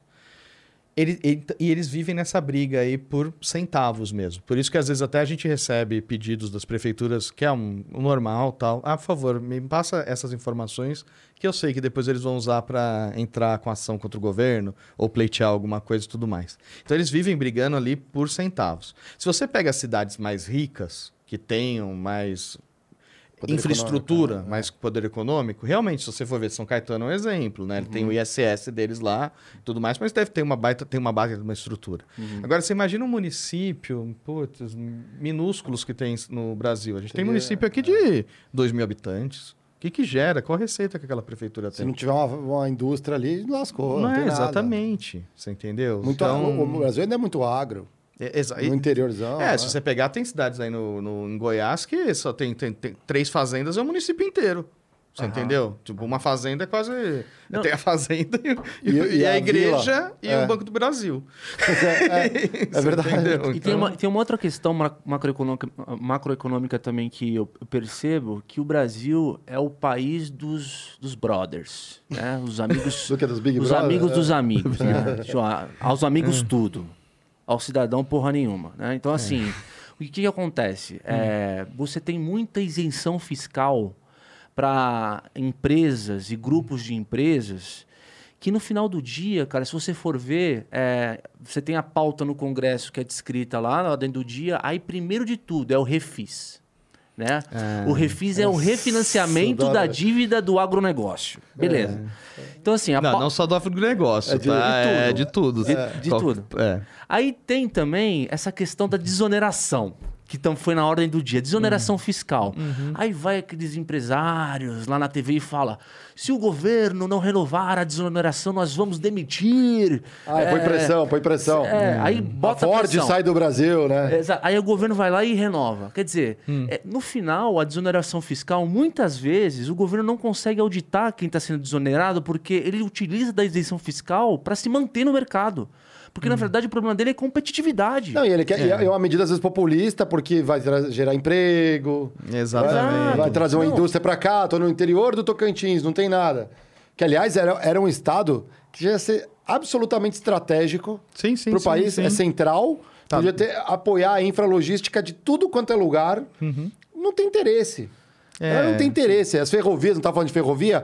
Primeiro lugar que eu ia começar era a partir de, a partir de lá. Então, mas é, é- é- é exatamente isso, né? Aqui, é um, é um pai. é- o que você falou, você falou tudo. Então, realmente, tem esses lobbies desses empresários, certo? Que eles vão lutar pela. Por exemplo, a gente tem bancada ruralista, vai, por exemplo. Né? Então, a gente tem esse tipo de, de situação que eles vão atrás de buscar aquilo. E, e realmente, às vezes, uma empresa, por exemplo, uma multinacional, ela não vai querer fazer um lobby. Você entendeu? Desse tipo. Ela não vai. Ou, sabe, você, você citou, por exemplo, a Ford e tudo mais, mas não é bem. Assim, é muito, você vê muito isso no, aqui no cenário nacional. Então, assim, por exemplo, é, usineiros. Vai. Ah, sim. Vamos fazer um lobby porque tem toda uma tributação diferente para a usina de cana-de-açúcar, por exemplo. Você entendeu? Aham. Ou então, é, ah, tem, sei lá, benefício fiscal que às vezes é tailor-made, vai, vamos dizer assim, que ele é feito porque aquela empresa. Customizado, né? É, fica bem customizado, exata, exatamente. Mas aí, se você pega assim, empresas que são. Aí, por isso que as empresas multinacionais às vezes não querem ficar aqui.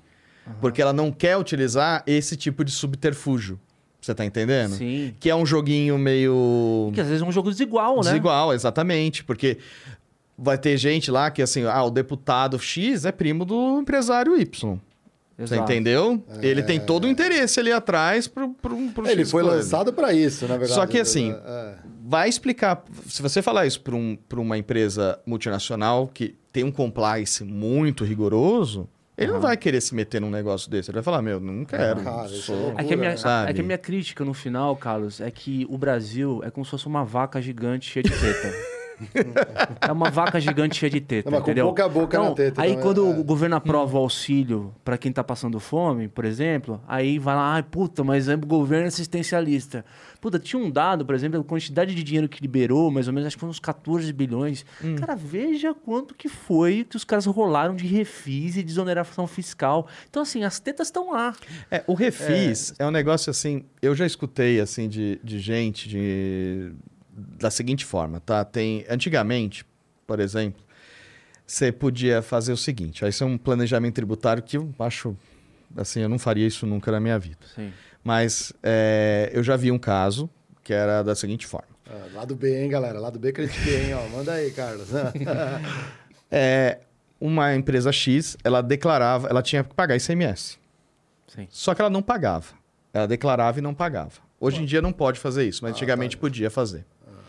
Aí eu, na época de consultoria, falei, gente, mas por que isso? Né? Eu era, na época, como eles falam, pica-pau, né? Que é tipo estagiário e tal. Então, eu falei, mas como? Ai, meu Deus, nossa. Né? Tá Aí- errado, né? É, ai, nossa.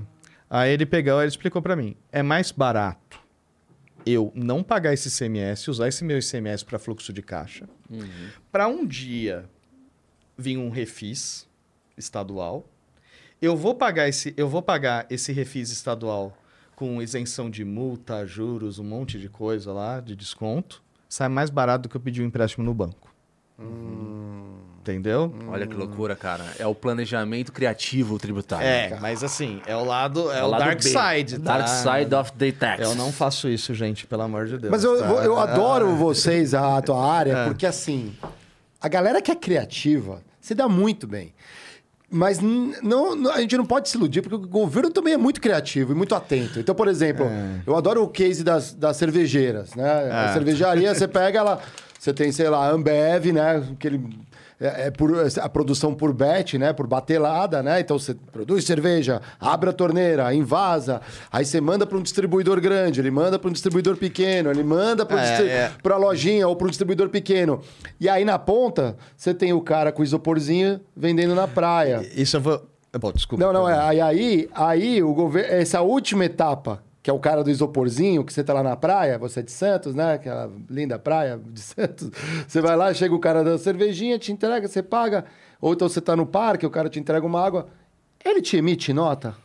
Gente. Não, né? Aí o cara. governo pegou e falou: não é a substituição. É, substituição isso que eu ia falar, isso, é velho. a substituição tributária. Aí o governo pegou e falou assim: opa, opa, opa, não tô conseguindo monitorar.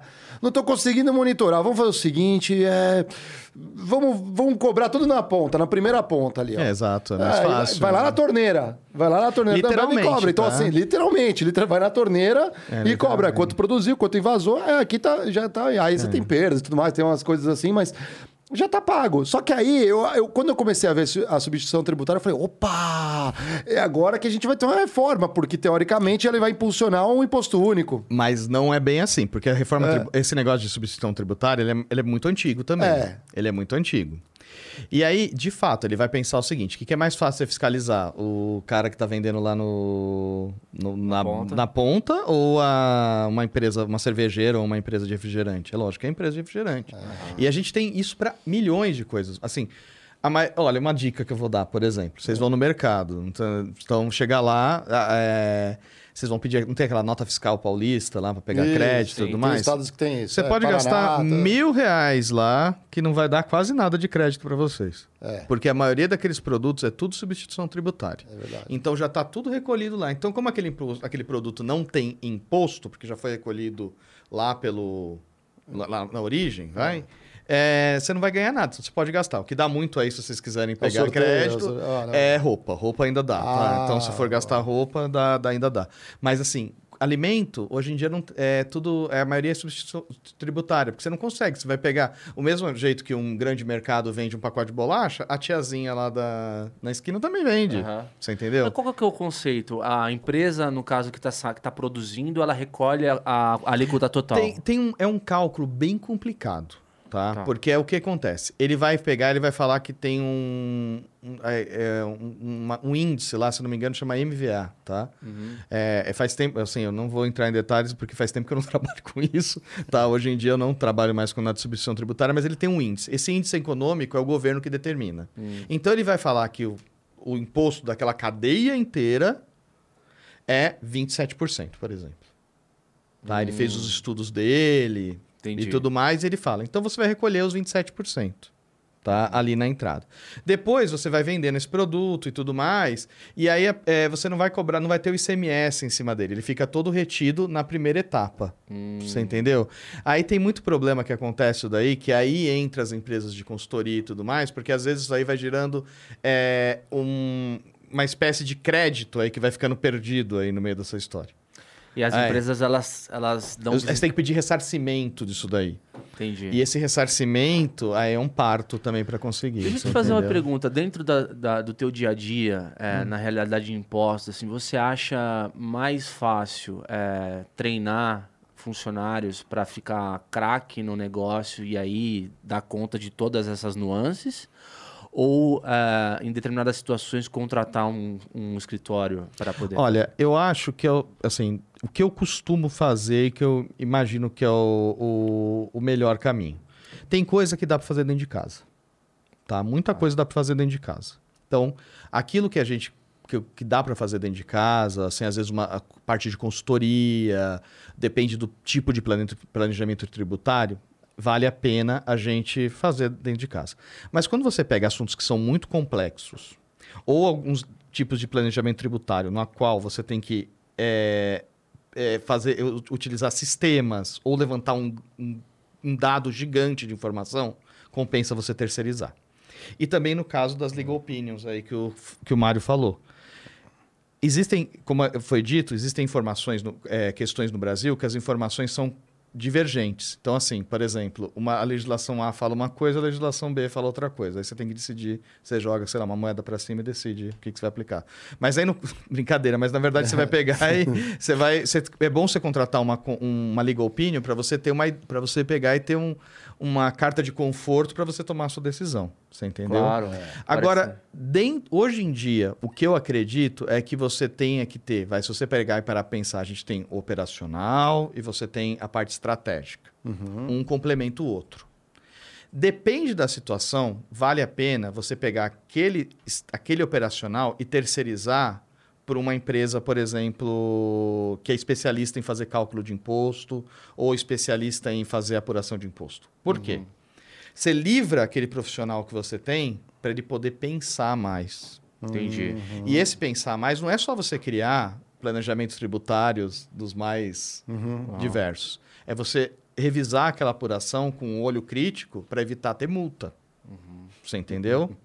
É você também deixar aquela pessoa mais livre para ela poder fazer uma boa parametrização sistêmica, que é muito importante. Você entendeu? Então ela vai ter mais tempo livre para pensar naquilo. Projetos. A área de techs é envolvida em quase todos os projetos.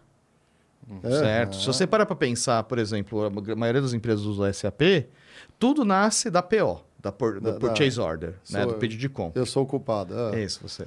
Exatamente. exatamente. E aí, aquela PO, ela tem que estar parametrizada corretamente porque tem toda uma carga tributária, tem tudo aquilo. Se você pegar e emitir uma nota fiscal que é divergente da PO, tem empresa que nem recebe. Aí o NCM tá errado. É. Aí tá. é, bom, aí É a gente já sabe tudo. Então, é, eu acredito que tem que ter essa. é, é, depende do, do assunto, é, você, você tem que pensar e aí você é, avaliar e ver. Pô, eu vou ter braço para fazer isso daqui, porque tem questão de braço também. Sim. Tem projetos, por exemplo, que para você pedir, vai, um um- vou dar um exemplo assim, tem um negócio chamado ECREDAC, que é esse saldo credor aí que eu expliquei aí, que fica lá acumulado. Você pode pedir para o governo te liberar, você vai usar ele para compensar com sei lá o quê. Com, É. outros, com ICMS importação, por exemplo, ou você vende esse crédito para outras empresas, tá? É. para você fazer alguma coisa. Tem o rolo da a feira do crédito do Que eu falo. É. Nossa, ele acaba totalmente com o Não, é glamour. sacanagem, não, não tem glamour. Não tem glamour, pô, você tá de brincadeira. É. Você vai pegar, você tem que levantar uma- uma- um nível de informações tão grande para o governo que não- você não vai ter braço dentro da empresa. Você não vai ter um tipo, você não vai pegar uma pessoa ali e tirar, deixar dedicada só para fazer aquilo. Sim. Então, nesse caso, compensa você contratar alguém. Até porque é pontual também, né? Não é, É toda hora que você faz. É, Exatamente. Eu, eu- é exatamente daí que vem minha, minha próxima reflexão, talvez uma pergunta. É porque quando você toma decisão é, do ponto de vista de impostos, é, a gente está falando de risco. Sim. né? Hoje, no Brasil, é, você necessariamente, tudo que lida com impo- impostos envolve é, risco alto, médio ou baixo, porque Depende do tema. depende do tempo. Depende muito do tema. É, Hoje em. E o, pode- o risco alto seria o fato de você estar tomando uma decisão e, e aquilo que você está tá decidindo não estar de acordo com a legislação. Ou ele. Ou estar muito obscuro. Tá? Hum. Ou seja, não está claro. É, eu vou dar um exemplo, tá? Tá. Uma coisa que é muito discutida, tá? Existe a questão de constitucionalidade. Acho que vocês já devem ter ouvido falar disso. Se a lei é constitucional ou inconstitucional. Por exemplo, mudar a regra tributária no meio do exercício é inconstitucional. Perfeito. É o próximo. É, isso. Você pode ter que ser no próximo. tem- Exato. É, no próximo exercício. Mas o governo vai lá e muda. certo? Aí ele vai lá e muda. Aí você vai falar assim pro fiscal, mas é inconstitucional. Ele vai falar, hum, verdade. Sabe? aí você entra com uma ação lá para garantir. Aí você entra com ação, você decide que você vai fazer, a estratégia que você vai tomar. Ou então você. Ah, vou fazer que nem o fiscal mandou. Depende. Uhum. Isso é você tomar uma decisão e você ver o risco. Aquelas ações rápidas, né? E, é, ah, super. Assim, teve essa recente aqui, CMS na base de cálculo do PIS e COFINS. Eu era estagiário quando começaram a discutir isso aí. Saiu Nossa, agora. É um absurdo, E- velho. e- É um você absurdo. entendeu? Que justiça campeã que a gente tem. É, é. Mas aí tem. e Porque tem. É, é outro problema, tá? Porque o que acaba acontecendo? Muitas vezes o governo fala: você tem direito a tal coisa. Tá bom, mas tá, como que eu vou fazer isso dentro do SAP? Ah, sim, nós temos que parametrizar. Provisionar. Não, mas aí o governo dá um prazo para as empresas se adequarem. Ah, sim, claro. E aí, e aí, às vezes, aí, vai, aí as empresas vão se preparando, É, se instalam. um prazo, E social, um- é. essas coisas assim. Aí quando chega lá, não, não, não, não. Aí muita empresa começa a buzinar no governo. Não, não, não dá tempo, é muito, é muito curto. Mas já passou dois anos, mas ainda é muito curto. Dá um prazo e um vidrinho aí, aí de começa Rivotril. a empurrar, empurrar, empurrar até uma hora que parou, vocês têm que implementar e tudo Mas, mais. por exemplo, causa ganha que demora para pagar, vocês provisionam em balanço? Depende do que do que do que do que é assim. Você tem aí é uma questão que a gente tem que ver junto com a contabilidade, porque assim, quando é processos É, muito louco. Aí, galera, critiquei Aí- corporativo na veia aí. não, não, né? é, é, não, porque aí eu, eu fico imaginando essa- a discussão com contabilidade, assim, né? É, eu me dou bem, né? Um abraço, Valmir. Ah, legal. Ele tá assistindo. A gente, Ah, cara, mas enfim. Salve! Ah, o Valmir, pode Valmir, crer, é, legal. Eu vou mandar um abraço aqui. precisava de uma agenda dessa, cara. tipo, a vida como ela é, tá ligado? O que acontece? Você vai lá, o advogado vai falar, ó, esse processo, vai, vamos pensar em pro- porque processo de benefício fiscal você não vai provisionar, ou sim, depende do caso, mas vai. Vamos falar de do, do, do ruim, que é as multas, tá? Aí você vai ver lá, tomou uma multa. Aí você vai ver se aquilo lá é um ganho remoto, provável, possível. Depende do que, do que for. Você Por- classifica Você lá. classifica e você provisiona. Quando você provisiona, automaticamente impacta na contabilidade, na empresa e tudo mais. Certo. Certo? Não é Então, caixa, mas é ativo. É ativo. Certo. Então, ou passivo, no caso, né? Porque É, ou isso passivo, é passivo. Aí, se for exatamente. passivo, aquilo ali vai ter um impacto, vai ter no mas é, resultado um- da mas companhia. no caso é não circulante, né? Fica É, ali. É, Isso, fica é, ali até, é. até. Mas aquilo ali impacta. Impacta no resultado totalmente. Então é uma discussão que você tem. Aí tem os advogados que vão classificar, aí você vê como que tá a situação e tudo mais. No caso de ganhar, também. Você tem que ver se aquilo ali você vai ganhar. O PIS e COFINS é um, é um caso. Esse daí, por exemplo, do PIS e COFINS que saiu, não foi o nosso caso, mas eu conversei com pessoas, de, com colegas, que esse crédito de CMS na base de cálculo do PIS e COFINS foi o que fez a empresa não fechar no prejuízo. Ó. Porque você tinha que reconhecer como receita. E tributar, tá? Então você ganhou aquela ação judicial de imposto do ICMS, do PIS, que em cima que estava com um posto a mais lá na base do PIS e COFINS, que gerava uma dupla tributação, você ganhou. Tem empresa que ganhou bilhões, tá? E paga imposto de renda também. Ela vai pagar imposto de renda. Caraca, É, então- Você entendeu? Por quê? Porque isso era uma discussão também que aí tava. Vai cobrar imposto de renda, não vai cobrar imposto de renda disso daí? É, Você entendeu? Aí agora, é, as discuss... agora o momento que tá todo mundo é vamos implantar isso no sistema, porque você já ganhou, então você vai ter que excluir esse pedacinho de CMS lá do seu preço, que estava indo duas vezes. Aham. Tá, faz isso virar dentro do SAP agora. Fudeu, fudeu. Chama os alemães do SAP aqui, vem aqui, dá uma olhada Cara, aqui. que louco. Cara, É. o- uma das coisas que já não é tão criativa assim, mas eu sei que tem muita empresa Espera um que... minutinho. Obrigado, Renata, por todo o apoio. Ah, é, tá? salve Renato. Aí, né? É, Tô agradecendo, tá? Mas o que eu acho super criativo é, por exemplo, empresas de consumo, Hum. as grandes, né, que produzem, mandam para todo o país, né, tem operação em vários estados. Aí elas têm umas sacadas que eu acho genial.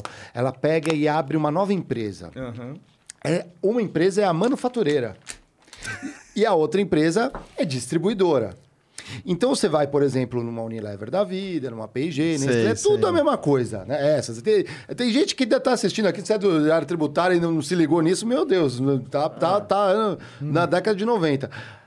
Aí você chega a ter uma cerquinha Sim. que separam essas empresas. Aham. No caso, o CNPJ.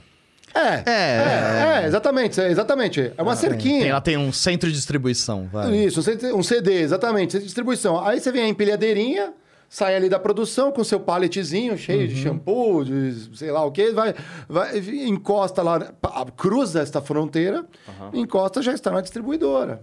Sim. A- a- a- o impo... Então, assim, é até estranho, né? Porque você fala assim, tá, você é uma transportadora, sim, e quem são seus clientes? Eu, a, a outro braço da minha empresa.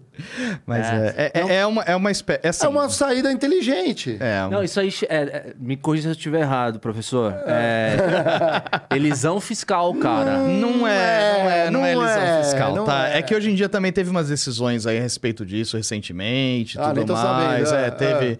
Teve decisão assim, mas assim, era um planejamento tributário clássico. Porque o que, que acabava acontecendo? Às vezes, tinha essa questão do CD, tá? Então... Extrema em Minas Gerais era um caso é, de um é assim, case, né? Extrema é uma cidade que ela é quase São Paulo. Até- A minha família é de lá, né? São Paulo, Rio, fica num. Não, numa- não, numa- Minas. É Minas, mas É. ela fica perto. Já, num- É, porque ela num- fica ali na Fernão Dias. Então, assim, ela é uma região, opa, desculpa, É. bem estratégica. Então, o que, que acaba acontecendo? A minha família é de Joanópolis, que é, é Do vizinho lado de Extrema. Então, é. assim, tanto é que a gente tem um monte de gente lá que fala, putz, né, por pouco a gente não ficou uma cidade importante, né? Porque é a, vizinha, é a cidade vizinha. Só que ela fica em Minas. Então, aí, muitas empresas instalaram CD em, em CD em Extrema, em Minas Gerais, tá? Para conseguir o benefício tributário. Porque aí você tinha essas diferenças de alíquotas aí. Minas tem uma É, para você poder. Benefícios fiscais para você poder brincar. E o vai. consumo tá nas Rio, São Paulo, Exato. nesse eixo, né? E ela fica assim, Vale. extrema no caso, vai, que você deu o exemplo, extrema fica a 120, qui- 130 quilômetros de São Paulo, da cidade capital. Tá do lado. Lado. E aí, hoje em dia tem rodanel, tem um monte de coisa, aí facilita bastante. Sim. Então, assim, é, hoje em dia tem uma decisão aí, eu não lembro É, agora, não vou entrar. extrema, é, é, é. Que, que deu, deu alguns problemas aí para quem tinha esse planejamento tributário, se eu não me engano. Eu não, não lembro no detalhe, então nem vou me arriscar a falar, porque também tem isso, tá? A área tributária é muito dinâmica. Então, às vezes, nem a gente que trabalha, a gente consegue acompanhar todos os temas, entendeu? Então, é, é, é bem complexo também. Só que isso daí é um, é um, é um, é um, esse é um planejamento tributário que a maioria dos, das empresas, das indústrias, principalmente indústria de consumo, fez. É. Exato, entende? porque, por exemplo, você pega P&D, se você vai desenvolver uma unidade de P&D, tem Entendeu isenção o quê? fiscal de... De, de, É, É, de- desenvolvimento? é. Ah, lei do bem? Aí, do bem, É. e- e isso daí é, é uma coisa. É, é bacana também, se você parar então, pensar. o cara, às vezes, faz sentido do cara pegar um CNPJ pra, só pra parte de, de pesquisa dele, aí tem a parte da distribuidora, se for um, franchising pra outra. Tem casos no mercado é, aí. Tem, porque aí você pega o P&D, ele é bem interessante, né? E existem, isso aí é uma, é uma questão que, que- voltando àquela parte lá que você falou de terceirização, de às vezes pegar um assunto e passar, esse é um, é, uma, é um caso bom para você passar para quem entende. Legal. Porque para você saber e classificar o que é pesquisa e desenvolvimento, é bem complicado. É uma legislação entendi. bem tortuosa. A Tanto é que interpretação. tem- a interpretação. Tá. Não é fácil. Assim. Às vezes até é, na Alemanha me pergunta, mas o que, que é exatamente? Eu dou alguns exemplos, porque lógico eles vão me mostrando e tal, mas assim, para poder o classificar mesmo é bem complicado. Uhum. Mas ela gera um ganho tributário bom para as empresas, porque você está você tá in- investindo, Investindo. realmente Uma em- tecnologia, em uma desenvolver o país, e tudo uma mais. nova. Exatamente. Eu acho, eu, ela não tem, mas eu colocaria um braço, humildemente falando, que seria de conectar esse desenvolvimento das empresas com as universidades, principalmente É. as públicas. Aí você fecha uma ponta que é, você chega em universidade pública que o computador é, ainda tem disquete. É, 386. Aí, aí, aí você ajuda um pouco. É. Fechar a, a- a linha direta com quem tá, né, investe nos laboratórios das universidades. Você fez engenharia, tinha laboratório lá em Bauru, não é? É, Aquelas máquinas lindas lá da década de 80 lá para você fazer ensaio de dureza, né? Então, assim, Bom, é- aí você, aí você faz uma empresa, você pega uma metalúrgica que precisa disso, você vai desenvolver, sei lá, um material novo, uma liga nova, usa esse benefício, você fecha uma ponta, você, a empresa ganha, a sociedade ganha e tudo mais, mas não é bem assim ainda. É, Quem e- sabe a gente não monta um negócio aí, ó, eu critiquei aí, ó, fazendo a ponte com a... Critiquei consulting. Consu- critiquei- critiquei consulting. Já tem, hein, já tem, mas a gente só não, não, não deu a cara ainda. Não, na verdade, o, na Europa, se não me engano, eles têm essas, essas, essa questão de P&D, se não me engano, é junto com as universidades, tá? Tem isso lá mesmo. E aqui, aqui tem... Aqui é com o senador. É, mas olha, o que acaba acontecendo aqui, por exemplo, que eu acho. Tá, coisas que eu acho que vale a pena, às vezes, a gente fazer. Vai. Tem muita gente que fala mal de Lei Rouanet, tá? Eu não vou nem. Ah, não, eu gosto da lei, mas eu... Tá. mas, mas toda eu não vou, eu não vou é. falar do- do- de- de- dos artistas e tudo mais. Sim. Mas, Não, mas é interessante o seu ponto. Vamos Vai, lá. vai lá. Vai, Mas, é, na verdade, a lei, existem outras coisas da lei, não da lei de Rouanet, mas de lei que você tem benefícios sociais que você pode incentivar, que é através do imposto de renda. Uhum. Então, é, você pode incentivar esporte, você pode incentivar cultura, é, educação, infância e juventude, idoso, um monte de coisa. Com uma parte do seu imposto de renda. O que, que acaba acontecendo? Que eu acho isso daí uma coisa que é até uma responsabilidade social das empresas, né? Porque, na verdade, a empresa também tem que ter responsabilidade social, né? Certo. É, você tem que pegar e fazer o seguinte: em vez de você pegar e pagar, vai, digamos que no final do ano você apurou, você teria que pagar 10 milhões de reais de imposto de renda para o governo. Você pode destinar um pedacinho desse 10 milhões de reais, em vez de você pagar para o governo, você de- destinar para uma, pra uma dessas. Para uma instituição que esteja dentro desses programas de criança, juventude, de idoso, de cultura, de esporte, etc. No final, a empresa, o que, que ela, ela é um benefício fiscal, mas ela é um benefício fiscal que eu chamo de indireto, porque na verdade você vai ter um cash out. Claro. Você vai ter que dar. Vai ter, tem desembolso. Só que em vez de você dar 9 mil, 10 milhões só para o governo, você vai dar 9 milhões e 500 para o governo e 500 mil você vai dar para uma instituição. Instituição, é. Você vai estar ajudando de certa forma. Você entendeu? Você está vendo até a destinação final daquilo ali. Então, isso é uma coisa interessante. A Lei Rouanet é uma lei que ela foi criada para a cultura, então para você incentivar a cultura. O Certo. problema é como as empresas usam. Na minha opinião, é isso. É. Porque tem muita gente que critica, ah, é, fizeram a empresa tal. É porque aí ela aproveita, né? Ela monta um mega show com a marca dela, tá incentivando cultura. Aí o pessoal fala, ah, mas aí leva o Caetano, leva o Chico, leva a Anitta. Ok, só que, amigo, a lei, ela é muito boa. Você, se você não concorda, você acha que tinha que desenvolver o, o Outros músico, mecanismos de- de fiscalização. Mas você, você cobra da empresa direto. Você, você Ah, deixa de consumir o produto, mas não é. É uma coisa Aí vai que no governo. eu posso cara, dar até um outro exemplo aqui. Governo somos nós. Vou falar uma coisa polêmica, vai. Eu falei que eu não ia, Não, mas vou critiquei, falar. vamos ser polêmicos, vamos ser polêmicos. Por exemplo, tem É, muita gente que pega, já, você já deve ter ouvido falar assim, fala, ai, a Globo tá devendo imposto pro governo. Ah, sim, é. Eu- eu- eu- E vai quebrar. E vai quebrar. Aí a outra que é, eles venderam a sede. É. Gente, Gente- foi, é, tá alugando, vai pro passivo. Ninguém mais tem. Gente, esse negócio de eh, sede própria, lembra que tinha? Sim, gente, sede Isso própria. não existe mais, porque Aluga. a empresa ela vai, ela vai se concentrar no core business dela. O core business dela não é ter um prédio que ela vai ter que ter uma manutenção milionária. Ela vai vender aquele prédio, vai continuar naquele prédio. lugar e, o, e o dono dela, que vai receber o aluguel, que, que, Ah, que, arredou. que, que vai. vira. Se furar um cano, ele que troque. Eu não tenho nada a ver com isso. É Você entendeu? isso, é Eu isso. quero pintar, ele vai ter que pintar de 5 em 5 anos essa porcaria. Então, é, é, é- é esse tipo de coisa que as pessoas têm que entender. Mas, voltando à parte que fala, ah, a Globo deve 100, milhões, 100 bilhões pro governo. É. Ela faz o refis. Na- Ela deve, não é que ela deve assim, ai, sou malvada, vou sonegar imposto. Ela não sonegou nada, ela tomou multa, como um monte de gente toma multa. Todas as empresas brasileiras tomam multa do governo. É muito difícil você não ter uma empresa que tome multa aqui. Tem uma indústria da multa. É. Exatamente, porque tem essas questões aí que são. é, o governo brasileiro é muito agressivo arrecadatório. É. E aí o que, que acontece? A empresa ela vai pagar aquilo de uma vez? Não, ela vai fazer um refis. Refis não é contra a lei. A gente estava falando lá aquela questão de fazer o refis, de tudo aquilo ali, só que ele não é um instrumento ilegal. Você entendeu? Ele pode não ser bacana, vamos dizer assim, é. pro, pro, pro, pro país, mas ele não é uma coisa ilegal de ser É, feita. o meu único ponto é que a exceção, ela vira regra todo ano, e o que acontece é. que o governo, ele deveria ter mecanismos de analisar se aquela empresa que está na ponta fazendo refis, ela se utiliza da isenção fiscal para se manter no mercado, ou seja, o EBITDA dela vem dessa isenção fiscal, ou se ela tem um problema... Ah, eu entendi, se ela tem um entendi. problema de competitividade, porque se, se o- entendi. se o pai e a mãe saem de cima, eu quero, quero saber se mantém de pé. É, tá, entendi. Entendi Entendeu? o que você quis dizer. Não, Entendi. Tá mamando, tá mamando. E se parar de mamar? Se um dia a mamãe, para, a mamãe fugir, entendeu? A, É. a vaquinha leiteira. É, a vaquinha-. Agora eu vou, eu vou dar uma espetada em você aqui. A IBM tem culpa no cartório, sabe por quê? Hum. Porque você vai na Receita Federal, eles têm um puta um computador bom pra caramba, que é o mainframe, que vocês venderam pros caras, que não deixa passar nada. A Receita cruza tudo. É. Antigamente, sabe quando chamava T-Rex? T-Rex, então, É. só perde pra NASA, cara, é impressionante. É. E, o mais, e o mais legal é quando você faz a declaração de imposto de renda, tem alguma coisa errada aí. O quê? Não sei, mas tem. É, não, você é. confere aí. É porque assim, a tecnologia. Assim, é? olha, eu vou não sei falar o que é, mas tem. experiências que eu tive assim que foram assim que eu fiquei assustado, tá? Na teve uma quando eu tava na Bratislava, lá eles faziam a apuração da da Índia.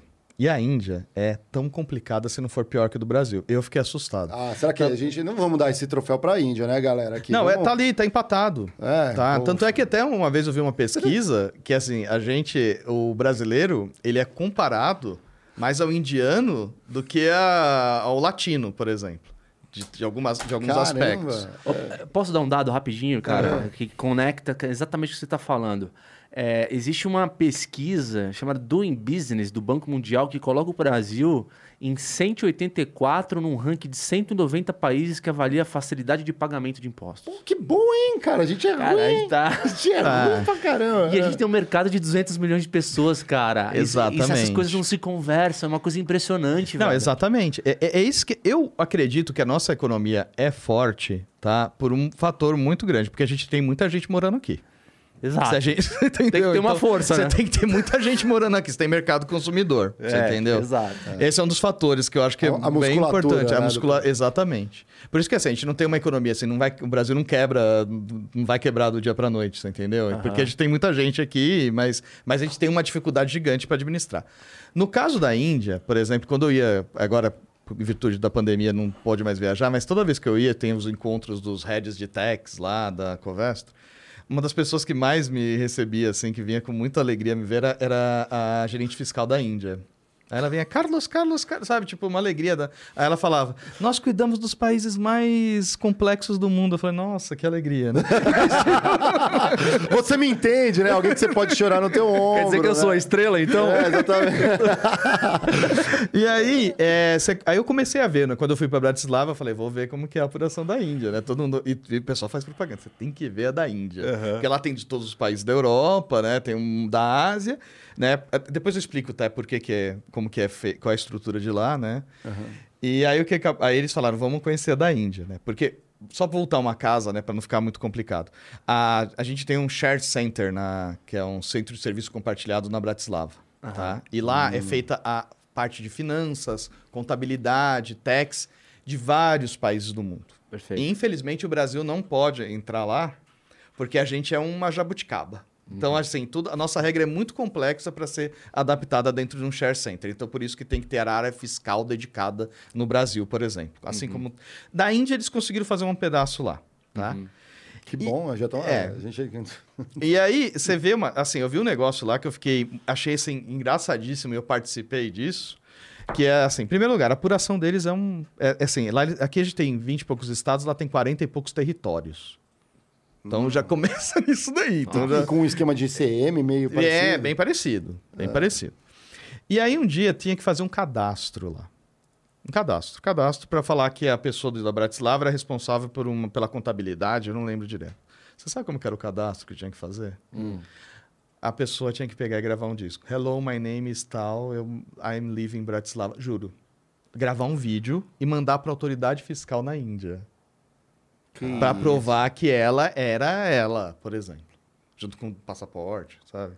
Não. Eu, não, eu gravei, porque eu tô falando isso porque eu fui eu que Sim, gravei. você foi lá, você fez uma selfie. Porque era minha par de lá. Você fez né? um stories e mandou pra Índia. E era minha par, assim, uma pessoa que eu- a gente se dava, se dá muito bem até hoje, eu gosto muito dela. Você fez Andrea. dancinha estilo TikTok? Não, não, Fazer não aquele, né?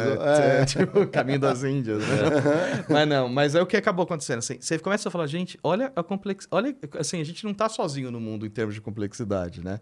Você imagina só, você pegar. Eu falei, eu falei, eu, tanto é que ela, quando ela explicou pra mim, eu falei, acho que eu não entendi, né? Falei, você dá pra repetir, né? Falei, acho que tô tendo um misunderstood aí no, de inglês pra.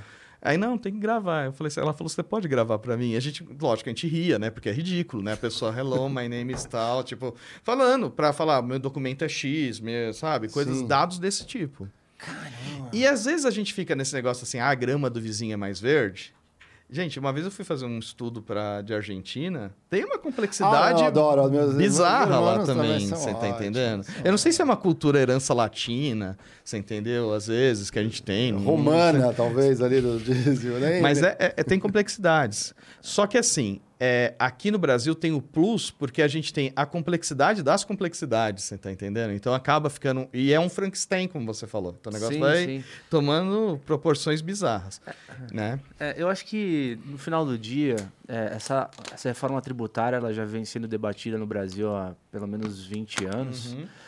Mas é, me parece que tem uma inércia, as pessoas elas não avançam por, por causa desse Da política. da política, da- do É, não, conflito é, de é, interesses, exatamente. entendeu? Mas- mas- Porque cada um quer, é, ninguém quer Abrir mão. renunciar. Isso. Todo mundo quer é, olhar para o seu e foda-se o resto. E, É. o- o- e a gente conversou, né, já. eh, Se, imagina se numa canetada a gente virasse o imposto único, por exemplo. Eu fico olhando as áreas. É, calma que eu tenho isso pra...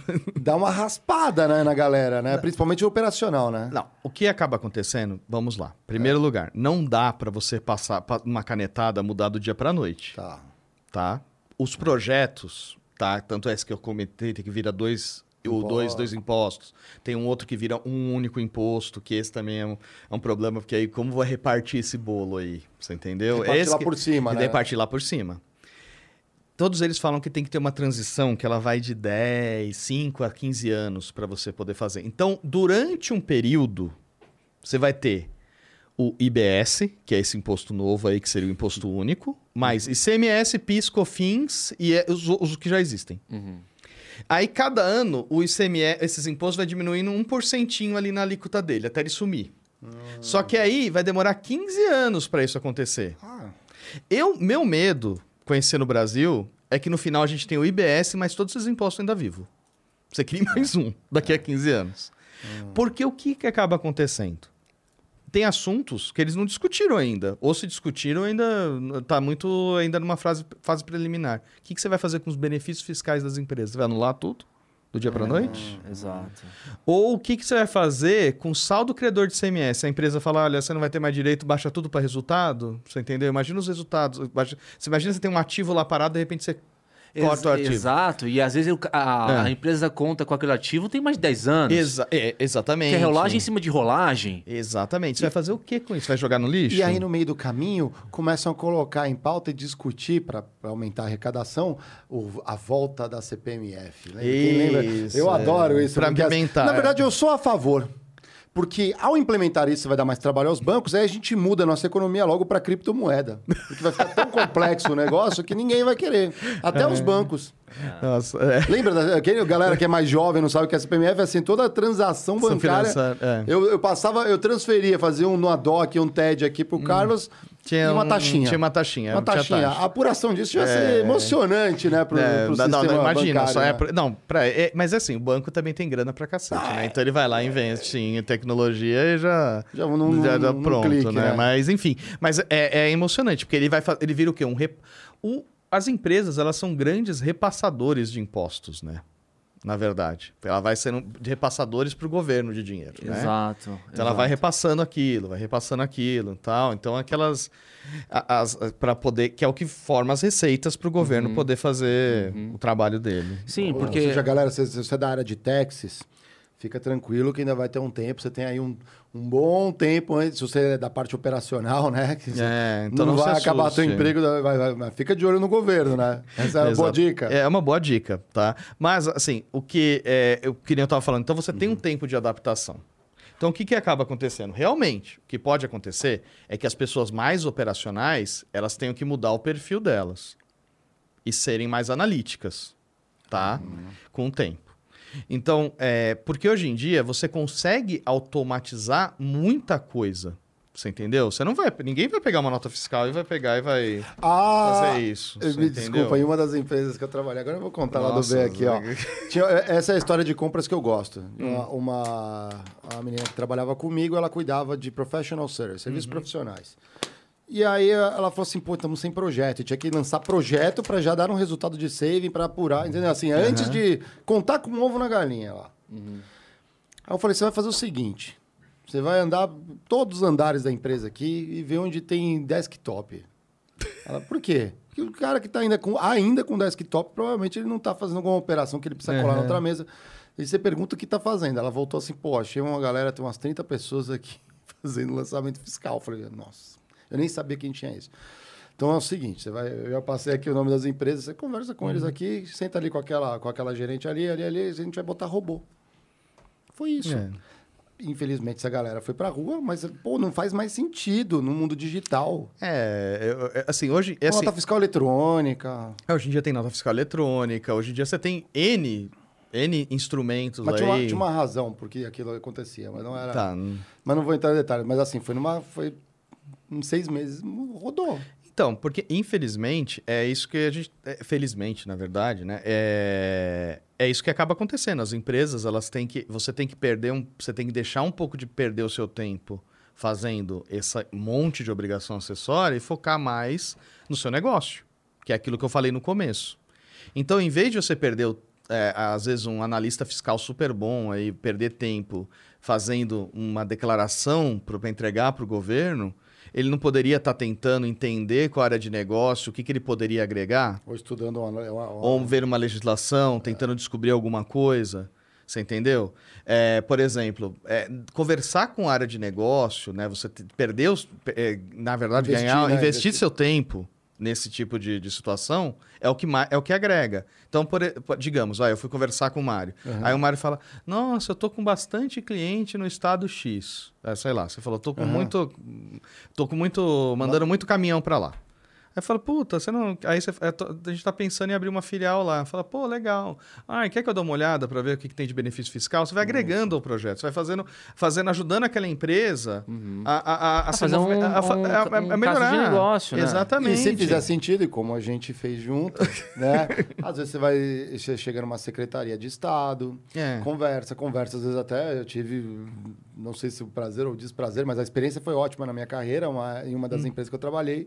Reunião com o governador, secretário do Estado, para vamos botar uma fábrica. Vai gerar Isso. emprego, isenção 10 anos e tudo mais. Exatamente. estabelecer. Pô, é um investimento pesado. Então, isso é muito estratégico Isso, para o negócio. isso é, e, assim, hoje tudo, assim, eu sou envolvido, assim, posso dizer com toda segurança, e praticamente acho que 90% dos, das questões da empresa.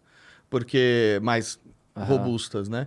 Porque o que acaba acontecendo é que tudo envolve, no final das contas, o fisco, envolve os impostos. E quem é o caminho entre fisco e empresa, geralmente é a área fiscal. Sim, sim. Você entendeu? Então, ela é como se fosse um embaixador para o governo. Com entre o governo e a empresa. Você entendeu? Então, uma coisa também que eu acredito que o profissional da área fiscal tem que ter, ele não pode ter medo de fiscal. Porque, se assim, a pessoa viu um fiscal, parece que ela viu o Satanás. Eu tenho medo do mapa. Mapa. mapa É, é, o- do- do- do- do- do- importação, exportação lá. Ah, entendi. Se Mas- você não fumiga os pallets. É, Nossa, é, lembro, é. lembro disso. Mas enfim, o que acaba acontecendo, as empresas, você não pode ter medo. Então você tem que, é, às vezes, utilizar aquele, aquele contato, ver o que o fiscal, conversar com o fiscal para ver o que ele quer, para ver, para entender, para você poder, em primeiro lugar, fazer um atendimento claro em caso de fiscalização e também é, ajuda, faz, ver o que, que ele quer que você, como você interpreta aquela legislação, como você aplica aquilo. Sim. A gente tem que pensar que a legislação tributária também ela não é feita por tributarista. Ela é feita Por político. por político. Aham. Ele, o tributa deve ter gente Sim. técnica ali por trás e tal, mas o político, no final das contas, ele vai. É aquele cara que é referência, É. né? O Bernardo App lá. Isso. Que, é, um, que é, um, é uma autoridade aí tributária. Mas eh, você fala, o que você trouxe é muito legal porque, cara, num, você pega uma indústria, por exemplo, do varejo, onde as margens são baixas, né? Uhum. Sim, Tipo, sim. Margem, margem líquida Mínima, ali, é, de né? 5% é muito. Uhum. Cara, um, um bom planejamento tributário pode dar, assim, assim talvez o dobro de margem para determinados produtos. Você pega um IPI que tem... Cada Uhum. produto obedece uma regra de oscilação, de, de alíquota de imposto.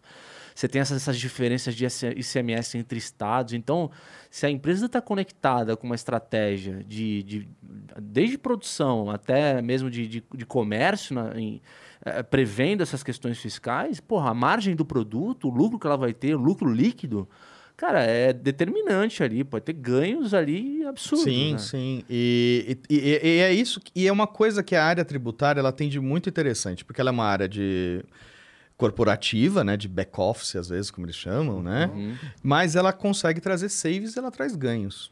E não é toda a área que consegue trazer isso para a companhia. Exato, exato. Você entendeu? Então, assim, você jovem, nossa, Aham, Sua você câmera é jovem, aquela aqui, aí, ó. ó. Tem aqui o Pedro Ivo, falou que assim, sou recém-formado em contabilidade, especializei em lucro real, realmente um manicômio.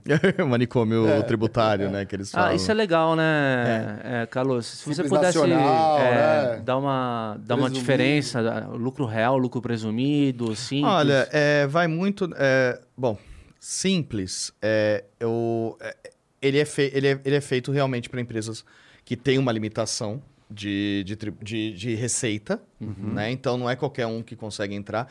E se eu não me engano, acho que, eu não lembro agora o, o valor, porque realmente faz séculos que eu não trabalho com É, tem um valor lá, né? Tá. De faturamento bruto, É, né? Exatamente, tem um Exato. valor de faturamento bruto.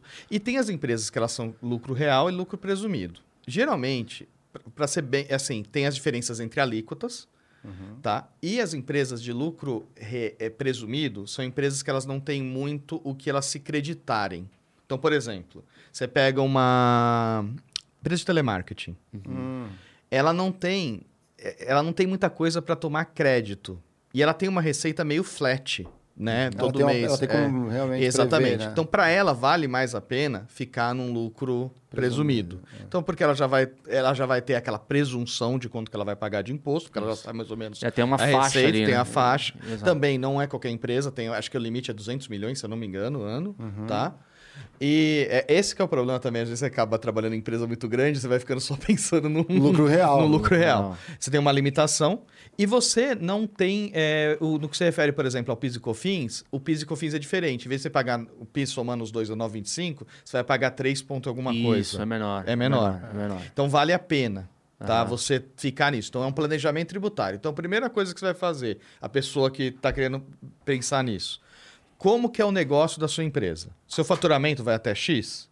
Vai. Então tá bom. Você vai. Você, é uma prestadora de serviço, você é uma indústria ou um comércio? Ah, sou um prestador de serviço. Você tem mais ou menos um flat de contratos de valor que você recebe? Tenho. Então, vale a pena, talvez, sendo bem simplista, tá? Você optar por um lucro presumido. Sim.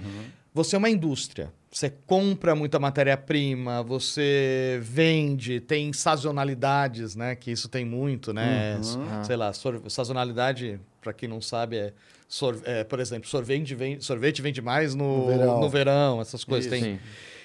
seu, então, seu faturamento oscila bastante, vale a pena você ficar num lucro a real anual, por exemplo. Você Aham, entendeu? Porque tem o lucro real anual e o lucro real trimestral. É, Você tem as apurações. Tem as apurações. E, e no lucro tudo mais. real, só pra gente ser didático com o nosso público, Hum. quais são. Porque assim, tem os, tem os impostos que vão dentro do produto e entra como custo de produto vendido, e tem depois os impostos que vão Hum. Sim. sobre o lucro da empresa. Como é, qual, qual que são esses impostos? Então vamos lá. O ICMS, eu- vamos lá.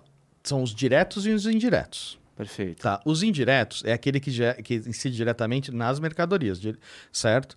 Então é, aquele, é o ICMS, o PIS, o COFINS, o IPI e o ISS se for serviço. E já entra no custo do produto. Entra no custo do produto. Então você Isso. vai pegar, é, uma- é um cálculo que você faz. Você vai pegar o preço net Uhum. e vai embutir aqueles impostos. Perfeito. tá? Então aquilo ali vai agregar ao preço final do produto. Por isso, se você pegar a sua nota, a nota fiscal, tá? Uhum. É, você vai ver o seguinte lá, vai estar lá escrito ba- ICM valor do produto, base de cálculo, ICMS, IPI, certo? Vai ser tudo discri- discriminado. O ICMS e o PIS e COFINS, eles vão estar embutidos dentro daquele valor do, do, do produto. Você, você entendeu? Daquela base de cálculo, na verdade. E, do, e do valor do, do produto final. Aí, aí é, o- é o Dória e o Bolsonaro mordendo na, Isso. no, no produto.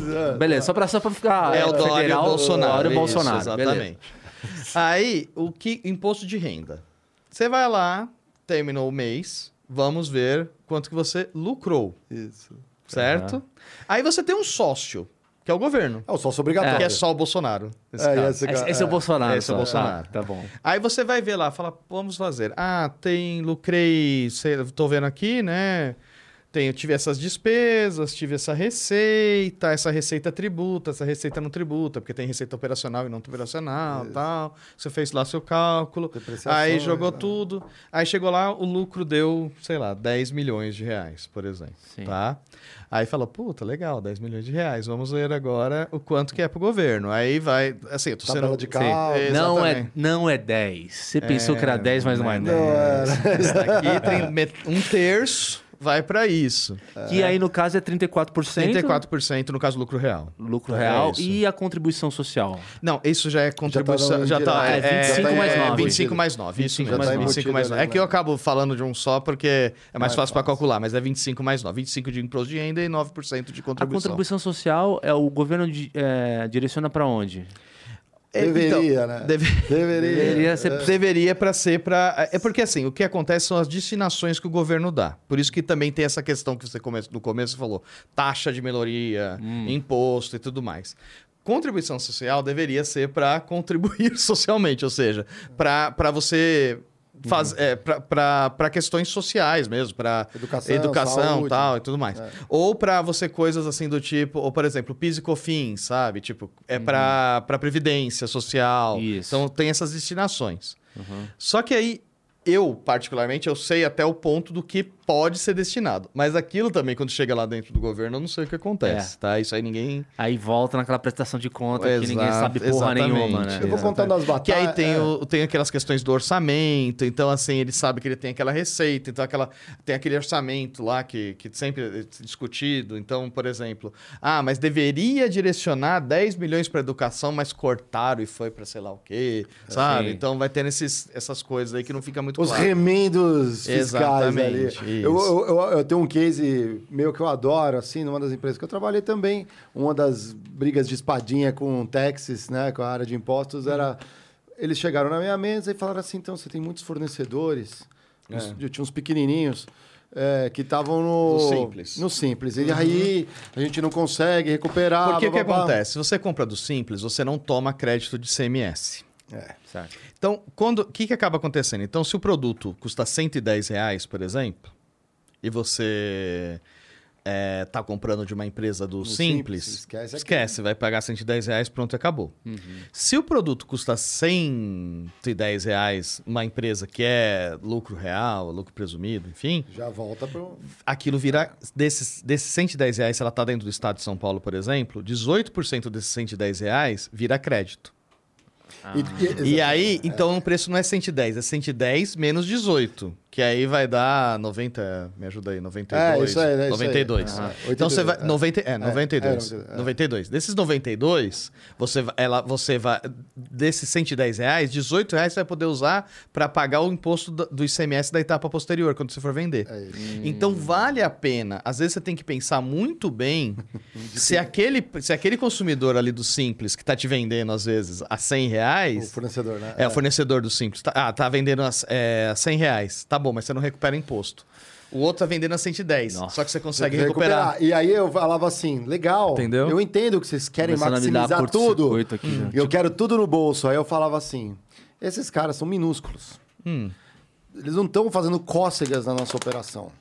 Só que eu estou desenvolvendo uma empresa pequena que está gerando um benefício social em comunidades em volta para poder uma hora, tô plantando uma sementinha. Para uma hora você ter um fornecedor backup. Porque não adianta nada eu ter um puta benefício fiscal se eu não consigo ter desconto no, no preço. Entendi. Porque eu tô na mão do monopólio. Porque eu tô na mão de um cartel. Então me ajuda a abrir mercado. Não adianta você vir com o planejamento né, é, tributário maravilhoso. Eu quero, quero tudo por Mas no é bolso. aquilo que eu falei pra você. É, a casos tro- e casos, É casos e casos. Aí, aí eles entendiam, ah, ainda agora eu tô entendendo. Eu falei, então vamos fazer o planejamento tributário juntos. É casos e casos. Por isso que não adianta eu, é, aquele, aquele caso que eu, que eu até comentei no começo, falar assim, nossa, tem um benefício fiscal lá no Amapá. É, no Acre. é. Aí você fala, tá, mas eu não tenho um cliente lá.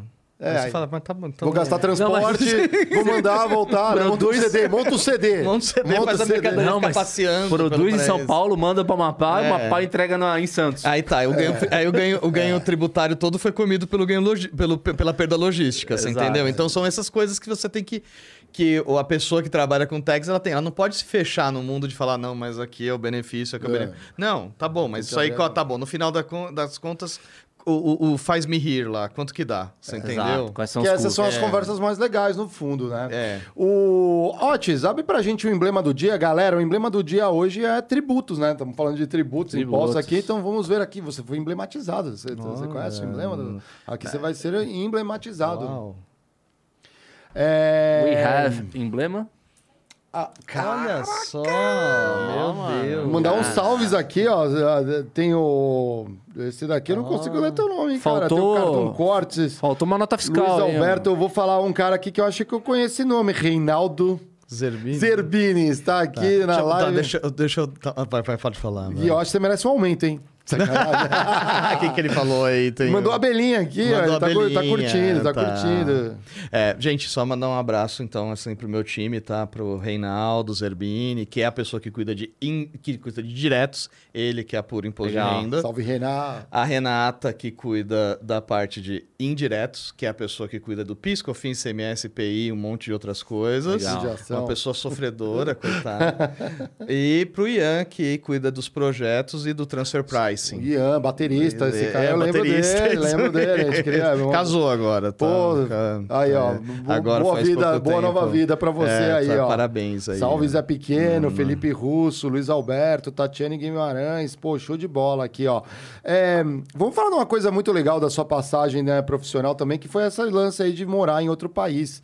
Foi pra Bratislava lá. Uhum. Como que foi essa experiência pra você? Não, o seguinte, ah, eu desde que eu fui trabalhar na Covestro, eu passei a, eu sou especialista em indiretos, tá?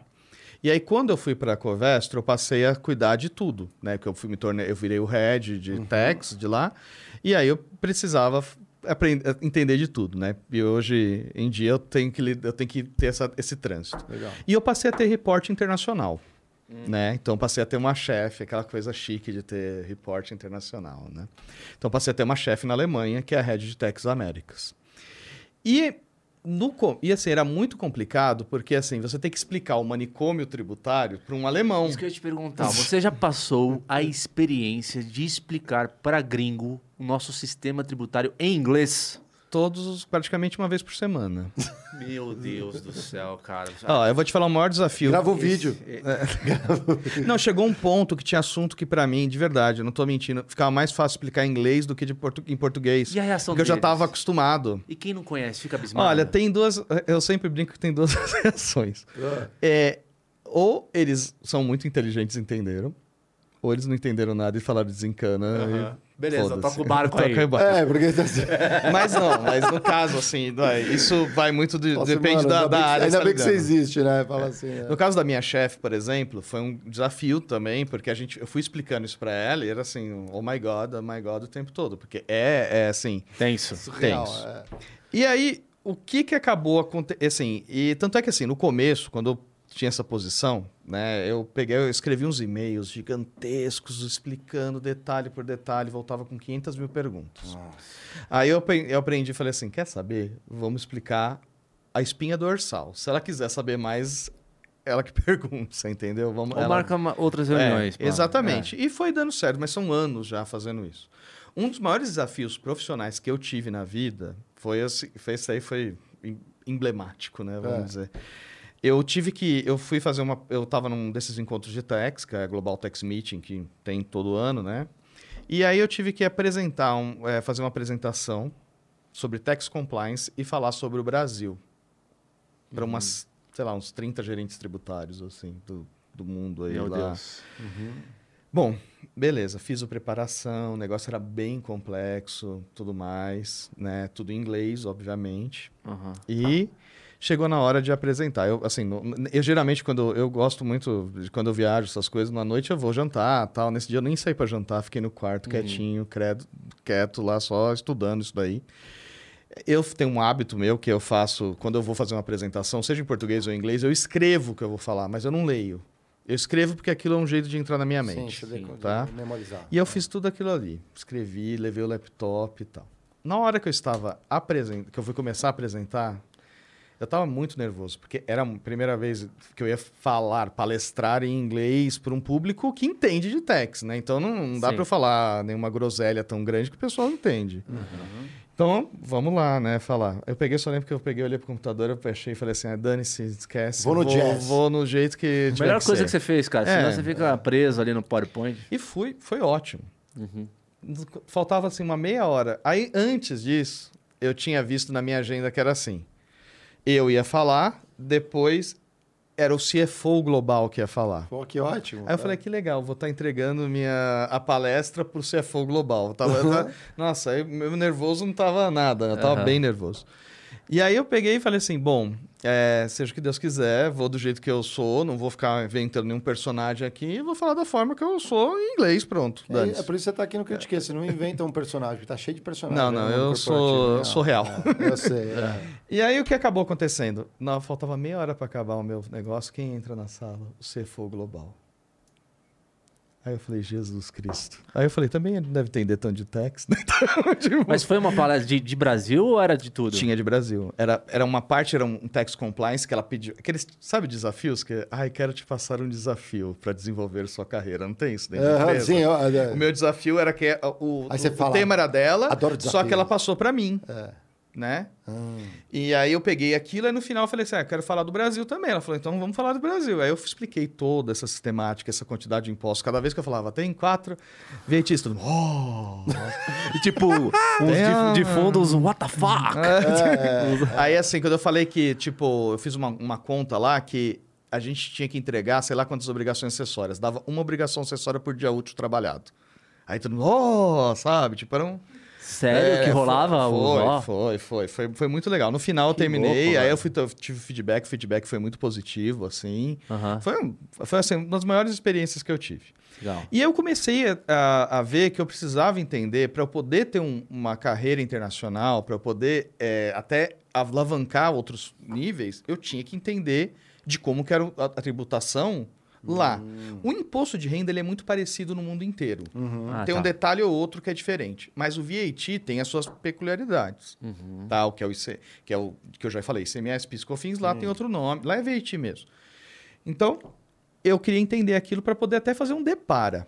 E eu já também, eu não, não é segredo para ninguém, eu já competi para algumas vagas internacionais e tudo mais, e sempre teve aquela coisa, ah, é, falta experiência internacional, porque o profissional de é um problema. Às vezes você fica muito, é, você é muito especialista em país, né?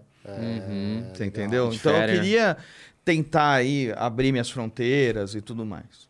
E aí eu conversando com a minha chefe, esse negócio de desenvolvimento de carreira e tudo mais, né? E ela falou assim: "Não, eu vou te dar uma oportunidade que é para ir para Bratislava". Né? eu já conhecia Bratislava antes, Ah, tá? que Mas legal. assim, é, eu falei, ela- a única coisa que ela me perguntou, ela falou assim: "Eu tenho certeza que você vai gostar". Se eu perguntar, você gosta de frio? Eu falei, é, gosto. Pior que eu gosto mesmo de frio. Sim. Eu prefiro frio do que Mora em calor. Curitiba. que você vai- Ah, ah. Não, aí eu peguei e falei assim pra ela, não, gosto. Ela falou, então tá bom, você vai no inverno. Falei, tá bom, beleza, vou pro inverno na Bratislava. Nossa. E assim, é um país muito interessante, tá? É, assim, a, a experiência de ter trabalhado no Shared Center é muito legal, porque... A IBM tem centro lá, sabia? Sim, sim, eu lembro Ah. do prédio da IBM. Acho que agora você tá falando, eu lembro.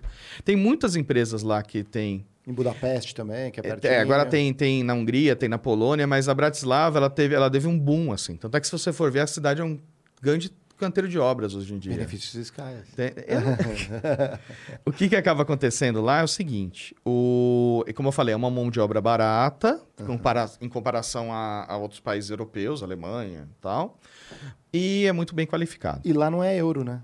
É? É. É euro. União Europeia. É a União Não, Europeia. Não, é que tem alguns países ainda ali do leste europeu que acho que não. É a República Ah, Tcheca. República Tcheca, República é verdade. Tcheca. República- Ah, não, e o próprio é a Hungria também, acho que não é. A, Repu- a Hungria também não é. Que é uma loucura, você tá lá É. viajando. Bom, é, É, até tem- volta centavo de tudo quanto é país. É, exato. É, eu tenho coisa lá guardada em casa que eu não, Não sei é? nem como, como usar aquilo na vida. Mas, enfim. Então, foi uma experiência muito interessante por causa disso. Eu consegui abrir um pouco as, fron- as minhas fronteiras, né? É, e entender um pouco mais de como funciona. E, assim, para o meu trabalho é muito importante, porque às vezes eu tenho que explicar alguma coisa, que é isso que você está falando. Explicar o sistema tributário brasileiro em inglês. Que foda, hein, velho? Foda, mano. É, é pesado. É pesado, assim. É, é- não é fácil. Hoje em dia, assim, tô mais acostumado, mas eu fico no começo... pensando, sabe o que eu fico pensando? E é algo que eu já perguntei aqui, mas eu imagino que deve ser nos bastidores, é startup buscando investimento de fora. E aí, que o Brasil, uma das coisas que o Brasil não consegue atrair investimento de fora assim massivo é, barreira, né? é, é, é o, é o sistema de impostos, né? Sim, Isso claro, é claro, claro. Então você imagina que ah, uma startup que já está numa fase de venture capital, que já tem uma operação consolidada no país, aí chega qual que é o pitch quem quer vender a ideia, Nossa. explicar o sistema de impostos do Brasil para o investidor internacional, né? Não, Isso é- deve ser fodido. deve Não, ser é, é, é muito complicado, porque você vai explicando e tem essa- essas questões aí que eu fui falando. Ah, você vai embutir quatro impostos, você vai embutir três impostos, você tem aquilo, você tem aquilo outro. se você manda o dinheiro, é, você vai pagar isso. Se você, É, e, sabe, e aí tipo, talvez seja talvez não seja interessante entrar muito no detalhe, né? Porque você vai começar a É que, na verdade, explicar- você tem que saber o público que você está lidando. É isso uma dica que eu dou para todo mundo, tá? Por exemplo, se eu for conversar com o CFO, ou com o CEO, ou com... Enfim, eu vou falar no que ele quer saber, Ele que quer é o resultado. final. Ele quer o número final. É. Então, você não adianta pegar e falar, ah, o CFOP Contar a X. história. Ele não É. quer nem saber o que é, Quer- CFOP. Quer saber quem botou o over, que é o over. É, exatamente. Ah. Se você vai conversar com um cara de IT para parametrizar um sistema, aí você tem que ser mais analítico e explicar, olha, precisa ser assim, assim no né? detalhe. Detalhista. é. E se você vai conversar entre tributaristas, aí você tem que ser. Aí é, gasta usar a sua linguagem, É, né? Sua linguagem mesmo, seu, seu, seu dialeto, né? Uhum. Mas você tem que saber. Eu até, eu até brinco, assim, né? Eu, eu falo assim, eu- conheço meu público, então eu sei o público hoje. Mas assim, já, eu já, já, já sou gerente há seis anos, né? então já tenho uma, uma cancha aí para saber com quem, com quem eu falo, como eu falo. E com como cada... você fala. Exatamente. Hum. E, o, e o, o europeu, ele gosta de cenários, assim, principalmente, assim, ele gosta de uma explicação, né? Principalmente o alemão, ele tem uma cabeça de engenheiro. Hum, Uhum. Então ele gosta daquele negócio step by step, processual. processual. Eu tive uma dificuldade lá com isso. é, é verdade. Não, apesar de ser engenheiro. Mas, mas Por- o discurso? É porque é o seguinte, como eu vinha de cultura de empresas americanas É, e fui trabalhar numa empresa europeia, Uhum. eu já estava acostumado assim, ó. Eu vou, vamos falar aqui de uma oportunidade, sei lá, de 100 milhões. Oh! E aí eu conto a história. Não. Porque aí ficavam tão ansiosos e perguntavam, e perguntavam. Então eu tive que mudar o meu estilo para contar a história. O gato subiu, aí eu, eu botei a rede para ele não cair. Aí, nananã. aí dá 100 milhões. Ah, bate palma. É, mudou um pouco. Não, é- Depende também com, do público. né? É, é, tem, tem amigos meus que falam que eu fiquei muito germânico nesses anos Ah, você todos. ficou mais, é, pragmático fiquei mais ali, né? pragmático. Mas, mas assim, pra mim, até pessoalmente, foi bom pra um monte de coisa, tá? Te falou que, que até a minha vida pessoal, assim, você consegue ficar mais organizado tal. tenho um né? ex-colega que é brasileiro, foi eu expatriado- um pouco mais chato, né? Ele, ele foi expatriado para a Alemanha Uhum. e ele teve várias dificuldades, porque às vezes a pergunta para um brasileiro, né, lidando numa economia como a nossa, é, e a, é a, pergu- é a resposta Uhum. de advogado. Isso é isso ou aquilo? Aí a resposta é Depende. Hum. Aí o brasileiro foi nessa cultura, cara, o alemão ficou puto com ele. Cara, diretor com gerente. Você não consegue falar sim, ou não? Cara, e, assim, já, aí ele falava, mas não dá para falar sim ou não. Porque depende. Tá, só Isso que aí... é, é treta, né? É, é treta, só que aí você tem que pegar e aí você tem que ir na linguagem que é deles. Você entendeu? Então você vai falar, não vez de falar depende, você vai falar caminho A é isso, caminho B é aquilo. É, preto no branco, né? Exatamente. Tem- é. Então você vai, vai nessa, nessa daí. Então, até a questão que eu tava falando, fazer uns e-mails gigantes, lindos, assim, sabe? Aí voltava com um monte de pergunta. Comecei a fazer por bullet. Assim, assim, assim, assim. Voltava sem pergunta nenhuma. Porque se ele for te perguntar, ele, ele, ele- ele- se ele tiver alguma dúvida, ele vai te perguntar. Uhum. Ele quer entender a, a espinha dorsal. Porque se você for tentar no, no detalhe, detalhe, detalhe, não- às vezes não, não interessa Você levanta muito. uma bola que é desnecessária. Então-. É. O que você tem que falar? Olha, a complexidade tá aqui. Só que você não precisa explicar, no, assim, detalhe, detalhe da complexidade. Dá um overview, É, você entendeu? Sim, sim. Sabe? Porque senão, assim, você vai deixar a pessoa maluca, ela não vai... E assim, se você fizer com um discurso muito rebuscado, o público perde interesse. Vocês que são comunicadores, É, né? Vocês sabem como aham. que é. Isso, você não pode ficar num... e- Aliás, eu acho que é por isso que talvez o sistema tributário brasileiro seja tão complexo para o povo perder interesse, né? É. É, justamente. É, eu tive assim, é, eu, o que eu tento fazer, né, é, é tentar explicar é, pra quando é área de vendas, área comercial, de uma forma simples para que, eles, para que as pessoas entendam. Galinha Entendam. pintadinha. Você faz o vídeo da É, galinha é. pintadinha pra. Não, é, Pra teve aquela coisa que eu te contei lá que eu. Mas enfim, é, o que acaba acontecendo é o seguinte: não adianta eu pegar e ficar, eu chegar para um cara e falar assim, não, mas se você fizer essa operação, tem não incidência de CMS. Ele quer saber se ele vai pagar, se no final do vai, ter, Exato. vai pagar ou não vai pagar É, imposto. qual tá o Esse negócio de falar não incidência e tal, eu deixo para falar com meus colegas que são Sim. tributaristas, você entendendo? É. Uma discussão mais técnica e tudo mais. No final das contas, o que ele quer saber é isso: vai ter imposto ou não vai ter? Você tá entendendo? Entendi. É. E no caso, assim, vai, eu tive uma experiência aí que foi muito maluca, né? Que foi bem legal é, dentro da minha carreira, que assim, eu tive um outro desafio, né? Porque as pessoas gostam de dar desafios em mundo corporativo. Sim, adoro, né? adoro, É, adoro desafios. Vou te dar um presente, um desafio. É, Ah. E aí o desafio que foi, foi assim, tenta explicar, era um treinamento sobre vendas que era muito chato, assim, bem pesadão. E aí eles, e assim, eu tinha que passar porque ele era obrigatório, era um treinamento compliance, era obrigatório. E aí foi o que falaram, assim, tenta deixar mais legal, porque o pessoal da área comercial não gosta desse treinamento, tem que deixar mais lúdico e tal. Aí foi o que eu fiz, assim, eu aí eu falei, lúdico, então tá bom. aí eu peguei e contratei um grupo de teatro Ó, para encenar situações tributárias que os vendedores podiam praticar, o certo e o errado. Aham. E isso gravou na mente deles. Olha. Você entendeu? Por quê? Porque eles começaram a ver. Aí o que, que eu fiz? Eu conversei com uma pessoa que era uma vendedora, uma gerente de vendas que era muito experiente nisso. Falei, fala para mim coisas legais que aconteceram. Porque vendedor tem muita história legal. Pô, Aham. Né? O Saldanha contribuiu Pô, também. certeza, Saldanha, Saldanha. Ele, na época, ele, ele assistiu, ele, respo- ele respondia foi o cara mais legal que eu já trabalhei na minha vida. É, ele é um cara Finado, muito... Mas é. foi, foi um cara, fiquei pouco na empresa, mas assim, é, Vendedor? me marcou. É, vendedor, de, é- assim, vendedora é Nato. gente boa, né, cara? assim, de Costuma ver, ser. assim, um Não, e- e, um mais ser legal. humano maravilhoso. Um ser humano, assim- Coração assim.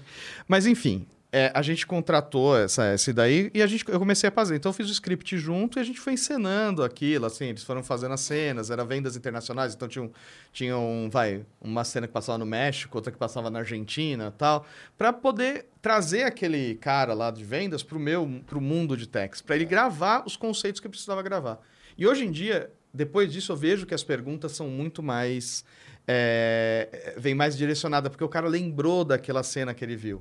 Você entendeu? Então ele já sabe mais ou menos o que perguntar. E não aquela, aquele treinamento lá. Ele associa, tá. né? Faz uma Exa associação. Exatamente. Uhum. Os treinamentos que eu dou também para que são que eu dou que é para a área de vendas assim vamos aprender a calcular os impostos essas coisas eu faço tudo com planilha de Excel vou fazendo um cálculo junto vou mostrando depois eu dou a planilha tal porque é um jeito é, para simplificar a vida do cara e deixar ele independente né exatamente uhum. exatamente você entendeu? Para quê? Para que eu tenha mais tempo para pensar em outras coisas também. Uhum, você entendeu? Claro. E não ficar com tudo. Então, essa questão de você pegar e gastar um tempo aí e tentar passar uma linguagem mais simples é o que é. É, é, é a história. E eu vejo, assim, às vezes colegas meus que eles são muito técnicos e aí eles acabam afastando o, as pessoas deles, não assim. Se aproxima do... do negócio. Exatamente, não se aproxima.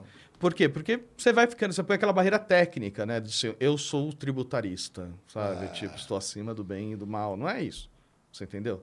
Que é o que eu falei, no final das contas, eu não eu trabalho em indústria, eu trabalho em empresa. Eu não vendo tese tributária. Uhum. Meu, meu, eu, a minha, eu, eu vendo aquilo que a empresa está vendendo. Meu salário vem daquilo ali. Se, não, se, aquilo, se a empresa não vender aquilo ali, eu não tenho salário. Uhum. Você entendeu? A ideia é essa, para mim é muito claro, sabe? Então é, é, mais ou menos nesse, nesse sentido. Então tenta usar uma linguagem mais de gente, não uma linguagem, não um dialeto tributário. É, isso, isso que você falou é legal, porque de vez em quando a gente trata desses temas aqui no, no, no Critique, porque a gente vê muita, às vezes, ambiente corporativo dividido em silos, né? Uhum. Então a, as áreas elas não, não, não, não se, se aprendem, não se é. conversam e não, um não aprende é. com o outro. Então, à medida, por exemplo, que um vendedor consiga uma independência de impostos, não significa que você perde a sua autoridade, significa que você ganha independência e ele ganha independência para vender, né? Hum. É o que a gente fala lá do Guideman, né? É o, é, que o, Guide, do Guide, é, o, é, é o Guideman, né?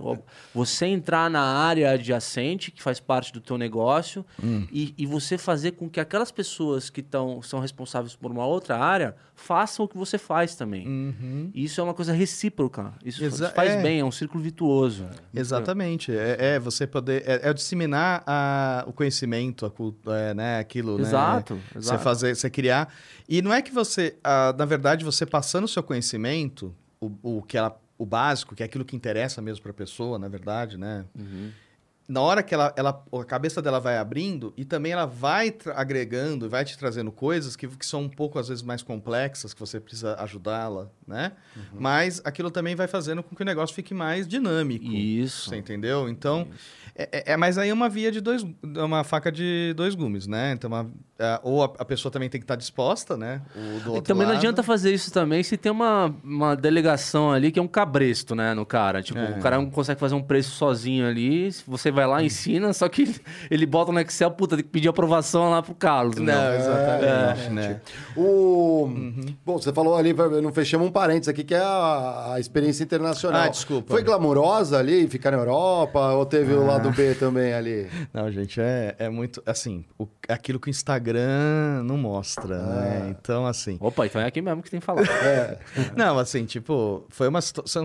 Você viver na Europa, é o que eu sempre falo para as pessoas, né? Não existe lugar é, perfeito no mundo. Tá, eu gosto, gostei muito de morar na Europa, gostei muito. Já morei também, um, estudei um, um, período nos Estados Unidos. Mas é, na Europa, né, que você vai com emprego mesmo, né, que você uhum, vive aquela vida sim. europeia mesmo, de verdade, é muito diferente do Brasil por vários aspectos, né? Aqui no Brasil, é você, é, a gente é meio mal acostumado, eu acho. Então a gente tem manobrista, Frentista. Frentista. É. Sabe? A gente tem um monte de coisa que lá na Europa não tem. Então eu sempre falo para as pessoas, se você é uma pessoa que é acostumado com mordomia, não pense em morar na Europa, porque... Você vai ter que limpar a sua casa. Você vai ter que limpar. Então assim, eu tinha uma rotina é, que era assim, na terça-feira eu não saía de casa porque eu tinha que lavar roupa. Olha. E, é lá, e lá não tem uma... não existe área de serviço nos apartamentos, né? É lava e seca. Na, a minha não tinha. A minha, pior que a minha não era la, secadora, a minha só lavava mesmo. Eu fiquei tentando. No inverno? É. Aí o que, que você faz no inverno? Você pega a tua sala, né? Você tira a tua mesinha de centro, liga o aquecedor, pega o seu varal Caramba. e aquele monte de camisa, calça, blusa de lã estendida no meio da sala. Lavanderia, Que loucura, cara. É que assim, Porque camisa social é um saco. né? É, aí a, nossa, eu não sabia passar camisa social, né? Eu fiz uma live com a minha mãe e falei, mãe, como que. É, tá ligado? É, Dá uma moral, né? É foda, muda tudo, né? aí cara? eu peguei e decidi que, como tava muito frio, eu só passava essa parte aqui, porque é porque é o que vê, né? Ah, resto, eu gostei do assim. truque, É. é. eu falava só passa o colarinho, tá bom. Boa. Mas é. Enfim. E aí, então, assim, é, é muito diferente. Então, assim, outra coisa. Aqui no Brasil, que eu sinto, é, você às vezes vai. é, você é tratado, depende do cargo que você tem, com muita reverência. Ah, sim, muita hierarquia. né? Muito, né? Aham. Lá. Muita pompa. não- Cagou. ca- Você é mais um no Foda-se, time. você é mais um, sabe? Você não tem essa. É é uma cultura muito diferente. Do- Todo mundo tem a mesma, tem uma importância. Você entendeu? É. E até mesmo assim, assim, prestador de serviço. Às vezes aqui você vai ter prestador de serviço que ele vai te tratar com mais pompa tal. Lá não, eu tô te prestando serviço, vai me pagar, eu vou te entregar, pronto, acabou. Então, então a pessoa tem que ver como que ela é o que, que ela gosta, né? Os salários são mais uniformes também, não? As pessoas ganham Olha, parecido. eu assim. acho uma coisa interessante, que é um, um- um pensamento que eu tive, que é o seguinte: é, se você pegar uma Alemanha, lá tem assim cursos técnicos e os cursos acadêmicos, né? Superior, já. Superiores. Se você sempre foi um bom aluno e tudo mais, eles vão te incentivar a fazer uma faculdade, né? Então você vai virar, sei lá, vai, Engenheiro. engenheiro advogado, economista, enfim. Se você é um cara que é mais ligado a outro tipo de, de aptidão, você vai para um curso técnico, você vai trabalhar na fábrica, você vai, sei lá, coisas mais manuais. Uhum. Só que o salário de um não é tão diferente do salário de outro. Hum, Porque o que, que acaba acontecendo que eu vejo muito aqui no Brasil? Às vezes a pessoa que fala assim, putz, eu quero ser advogado. Mas por que você quer ser advogado? Ah, porque advogado é rico, ganha bem. É, Médico. Médico. Mas você fala, você tem vontade de ser médico? Não, mas médico ganha dinheiro. E às vezes no mundo corporativo é- tem o outro salto, que é eu quero ser coordenador, eu quero ser gerente, Exato. eu quero ser diretor. E aí é um ponto também muito interessante, porque o salário de um gerente e de um analista aqui no Brasil é, é, é- tem uma discrepância. Bem diferente. É. Na Europa não tem tanto grande. Então não tem uma diferença, às vezes, tão gritante. Aí o cara fala assim, pô, o quê? Vou ter que cuidar de pessoas, não sei o quê, nem tem Pra, aptidão. pra ganhar, sei lá, mil euros a mais. Isso, Dani. O cara é gerente por vocação, né? Ele vai porque ele quer. Isso. Ah, tanto é que assim, tem gente que às vezes você pega e você vai falar assim, tá, você quer ser. Eu quero ser CFO, quero ser CEO. Você pergunta para um, pra um estagiário aí. Tá bom. Você tem. Ou então para um analista, alguém mais júnior e tal. Eu falo, você tem culhão, tá? Pra É. aguentar a bucha que é?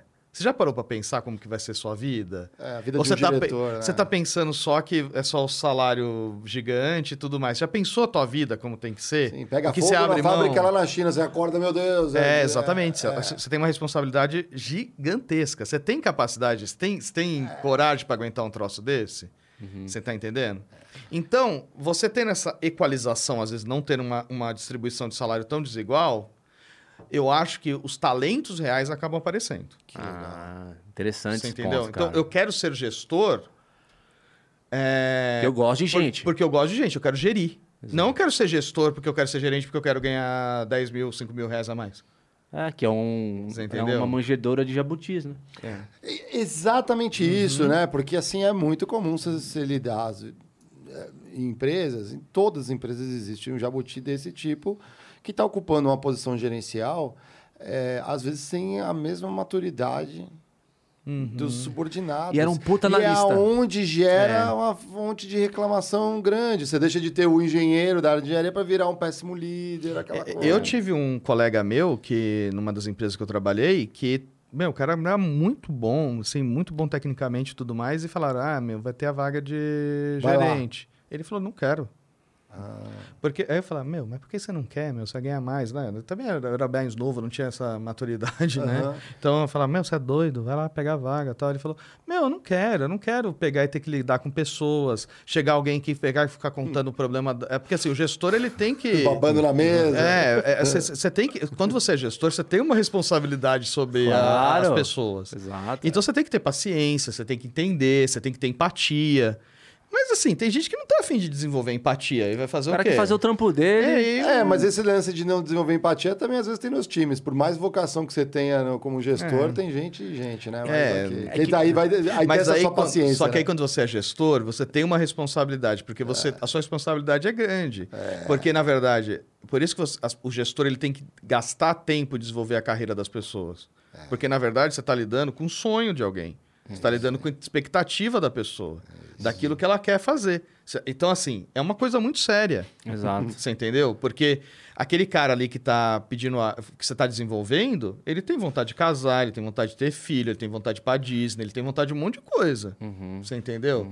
E aí você vai frustrar tudo isso, falar assim, dane-se, tô nem aí pra ele. Sabe? E aí, e assim, a gente sabe que no mundo corporativo existem pessoas que não estão nem aí mesmo, você entendeu? Tem- Eu adorei a tua frase aqui, ó, é a manjedora de jabutis. Jabutis, é. Aliás, se você é um, tá aqui acompanhando aqui, ainda não tá inscrito no canal, se inscreve já, marca o sininho para dar alertas aqui, a gente trazer gente boa como o Carlos. É, tem um especial ali do Jabuti na Árvore, que é um extra que a gente fez nos primórdios Critiquei. Vale a pena conferir, porque a gente explora como surgem os jabutis nas empresas, os jabutis na- nas árvores. A gente tem perguntas, o Otis vai abrir Boa. perguntas aqui para você. Vai ser sabatinado, o funcionário do mês sendo sabatinado. A voz do povo é a voz de Deus. Vamos lá. Olha, Lu, salve, Luiz Oliveira. Luiz Oliveira, ele mandou aqui, ó. Pera aí. ele Salve tá- aí, Luiz. Mostra aí, Otis, que a gente não tá. em- não- Nossa. Ah, tá bom, aqui, ó. É, ele colocou assim, ó. Como é tributação de produtos que já concluíram o ciclo? Uma empresa de polímeros em algum momento vai usar resina reciclada. Ah, entendi. É, como o Estado vê esse cenário, vão cobrar imposto sobre algo que é lixo, por exemplo, o PET, né? Uma, é, uma pessoa que pede nota fiscal para bater no imposto de renda e não está fazendo planejamento? Nossa, gente, deixa eu primeiro Vamos entender. É, separar, são duas perguntas aí Deixa eu é- entender a primeira pergunta. Como é a tributação de produtos? É, porque, por exemplo, eu tenho, eu tenho uma central de reciclagem, aí eu pego o lixo, Hum. aí, aí é, junto. Eu não sei muito. Eu não, olha, na verdade, é, é uma boa pergunta dessa dele que ele fez, você É, entendeu? porque você já foi recolher o imposto em toda Você a já cadeia. né? recolheu e você está usando um resíduo, né? Agora, provavelmente, quando aquilo vira um outro produto, O governo quer saber. o governo, é, é, aquilo tá- começa de novo, começa né? de novo, Começa ele de novo. renasce. É, porque você Você pode entendeu? pensar assim, é, é, vira uma, o lixo vira uma commodity, né? Tô, tô minerando Agora, ali, né? não É. significa, não significa que políticas de economia circular, na minha visão, não, não poderiam ser objetos de benefícios fiscais por parte do governo para incentivar essa questão da reciclagem. É uma outra coisa, né? E aí, é- é- e aí é. seria um âmbito mais estadual, municipal. é. Depende do, do, do, do- do que for, você entendeu? Pode ser que tenha incentivos federais, que aí seria em cima de PIS, COFINS, enfim. Legal. Como pode ter incentivos estaduais, que seria em cima do ICMS. Exato. Atualmente, que eu lembre, não existe, tá? Eu- mas assim, o Brasil tem 20 e poucos estados, e aí a gente não tem como, não tenho como saber de É, todos. eu não sei, por exemplo. Mas, por, por exemplo, é, por exemplo, o carro usado tem uma alíquota de ICMS do carro tem- novo? é, o carro usado, se eu não me engano, você quando vende o carro usado, ele não tem ICMS. Não, não tem, não tem. Pois é, esse esse é um exemplo, por Obrigado. exemplo. mas é, É que, é que existe uma questão também que a gente não pode esquecer que dentro das empresas existe o scrap. Mas scrap é uma coisa muito diferente. Por É. quê? O que, que acaba acontecendo? É a sucata. É a sucata. A tributação de sucata, o que, que é? A sucata todo mundo imagina que é um ferro retorcido e tudo, mas não é isso. A o scrap é aquilo que vem da sua produção. Digamos, você cortou A um papel. da- é. É, você cortou esse cartão de ponto. Sobrou um monte de aparinha dele. Sim. Aquilo é considerado scrap, sucata. E você pode vender. E pode vender e tem um tratamento lá para isso e tudo mais. Tem um tratamento tributário. Se você for vender um computador usado, é seu ativo. Tá usado, tá. Tá... Aquilo é venda de ativo. E venda de ativo não Já é tem negócio. tributação. É diferente. Ah, tá. Você entendeu? Aham. Então são, a gente tem que separar os conceitos. Dentro do mundo tributário, por exemplo, é, eu tenho muito medo quando falo uma palavra, ah, aquele ali, eu vou vender aquele ativo que não serve mais para nada, que é sucata. Eu falo, não, gente, pra- pode ser que seja sucata, mas para mim, sucata é uma coisa e ativo imobilizado que não serve para nada é outro. Você tá entendendo? Aham. É uma venda de ativo imobilizado. Se eu for vender um, um- uma cadeira da minha empresa que eu usava para eu sentar, é, é, é- não tem tributação. É uma venda de ativo imobilizado, é diferente. E não, e não adianta você simplesmente é, desenvolver algum parecer dizendo que é sucata, porque a sub- no impostos tem um negócio que a substância sobrepõe a forma, né? Isso, Isso exatamente. Que assim, E É esses daí. de beneficiamento manufaturado. É, exatamente. Por exemplo, vai, tem uma questão que eles discutem muito em tributário, que é, é sobre industrialização. É, industrialização. O que, é. que é, assim... Teve uma vez que eu passei uma Eu juntei cena, duas, duas madeirinhas assim, hum, e virou uma, sei lá, um, um triângulo. É Isso. industrialização. é, mas aí se eu pegar mais madeiras e virou uma cadeira. É, assim, é, tudo É. bem. Então, assim, vai ter, vai ter... Agora, por exemplo, você colocar um produto em cima de um pallet não é industrialização. Uma etiqueta numa madeira. Hum, não, não é industrialização. Então, não é. exato. Agora, se você pegou e colocou a madeira dentro de uma caixa, é considerado industrialização. Isso é surreal. puta que pariu. Exatamente. Sem é. Só Entendeu? falando assim, velho. E aí você cria umas brigas, assim, em reunião, que é gigantesca, que eu já tive. Uma Não vez, em caixote sua mercadoria. uma vez eu falei uma frase que eu juro parecia... Sabe quando você tá falando com criança? Foi muito engraçado. Porque eu sempre falava isso. Não, mas você tá colocando isso dentro de uma embalagem, é industrialização. Aí eu tinha um chefe que falou assim, eu não consigo entender o que, que é isso. Só que eu já tinha falado isso pra ele mil vezes. Aí chegou uma hora que eu falei assim, nós já conversamos sobre isso antes. Mas criança. E não fui eu que desenvolvi o racional, foi o governo, cara. Não, e tem isso também, tá? É. Porque as pessoas ficam com raiva da gente. Você começa a falar, mas você vai pagar tanto de imposto. É, começa a dar um chilique. Parece que foi você que pariu, eu né? falei, gente, eu não sou deputado, eu não inventei. Assim, o ICMS, a legislação dele é de 1970. Eu nem era nascido em 1970. gente. Eu nem sei quem criou esse negócio. Você entendeu? Então é, é, é bem complicado. Então, assim, tem essas nuances aí que você tem que entender. É. E assim, a gente brinca, às vezes. Tem, tem umas piadas internas, assim. Quando eu trabalhava na. na- eu e a, a minha antiga chefe na Baia, era a Rebeca. Beijo, Rebeca. Ah, Rebeca, ah. É. Ela. A gente tinha um, um humor que a gente brincava, assim. Ai, Fulano falou que tal coisa. Aí a gente ria. Falava, gente, aí um, era de temas tributários. Aham. Aí eu falava assim: esse papo só eu e você consegue dar risada, né? Porque Sim. se você falar para outra pessoa, não tem sentido nenhum. né? Porque são esses conceitinhos. Ah, ele falou que aquilo era sucata. Não, mas não é sucata. ah, ah. Sabe? Pra gente é engraçado os contextos, mas pra, pro- É uma piada interna. é uma mesmo. piada interna. Mas o, o- tem esse. Então, tinha umas outras situações assim, por exemplo. É, você colocar, você misturar o produto A com o produto B, ele vira C. É industrialização? É. Você entendeu? Mas não, você só colocou água. O que que é? Ah, tem que ver, tá. Sabe, tem um monte de... Ah, ele virou outro produto? Não, então vamos estudar. Tem uma cartilha ou é a interpretação? Tem, não, tem, tem... Assim, essa parte aí que eu tô falando do ICMS, ela já tá muito... Como ela é uma legislação de quase 70, 50 anos, de quase 50 anos, aham. então ela já tá muito já é, pacificada. Certo. Então, hoje em dia, é meio que é o que não é. Só que assim, você pega o PIS e COFINS, tá? O PIS e COFINS, se eu não me engano, ele tem uns 20 anos. Desculpa. É. Ele tem uns 20 anos. É, ele, é, ele- se você, tinha muitos conceitos que não, que não eram pacificados. Então, por exemplo, crédito de PIS e COFINS. Aí tinha, tinha inúmeras discussões. Ah, aquilo da frete, por exemplo. Ah, tem, pode ser que seja tem frete do PIS e COFINS que é só frete na venda, mas o frete na transferência você não pode tomar crédito, sabe? Mas é frete do mesmo jeito. Aí vira um monte de discussão, vira, aí vira discussão, vira discussão judicial, vira entendimento, É. jurisprudência, vai virando um monte de outras coisas, você tá É entendendo? muito louco. Tem uma situação na empresa lá que é se você compra equipamentos que são destinados diretamente à produção, é objeto de crédito. Mas, porra, até você identificar o que, que é destinado à Isso, produção. isso, Tudo. Tudo, não, tudo. mas não, não, não, vamos lá. Aí, ó. Não, mas... Não, mas você entendeu o ponto? Assim, É, entendi. Mas, por exemplo, aí você vai ter umas discussões que são intermináveis, que é do tipo se o que vem primeiro, o ovo ou a galinha. Exato. Por exemplo, o seu computador que você usa, sei lá, assim, que você usa para venda. Você entendeu? Se você, tiver, se você não tiver computador, você consegue vender? Teoricamente, sim. É. Tá? Sim. Ele que tá ali, né? Que tá no meio de um monte de computador, É. Watches. Que, tá, que precisa disso para trabalhar. Hum, Você entendeu? Ele precisa de ele precisa disso todo, desse monte de a máquina. estrutura, é. Então, aí isso dá direito a crédito. Aí você vai, só que você não toma o crédito, você comprou e toma direito a crédito.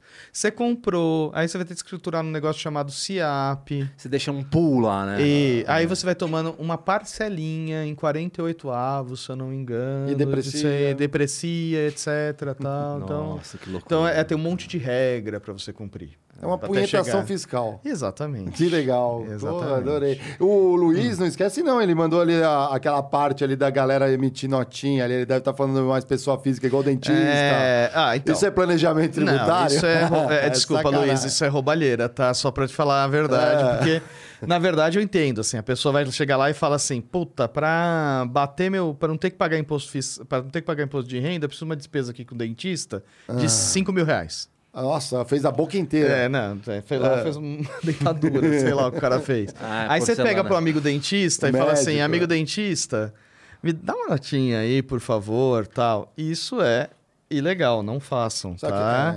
é. E aí vai outra coisa que eu vou dar um recado para as pessoas.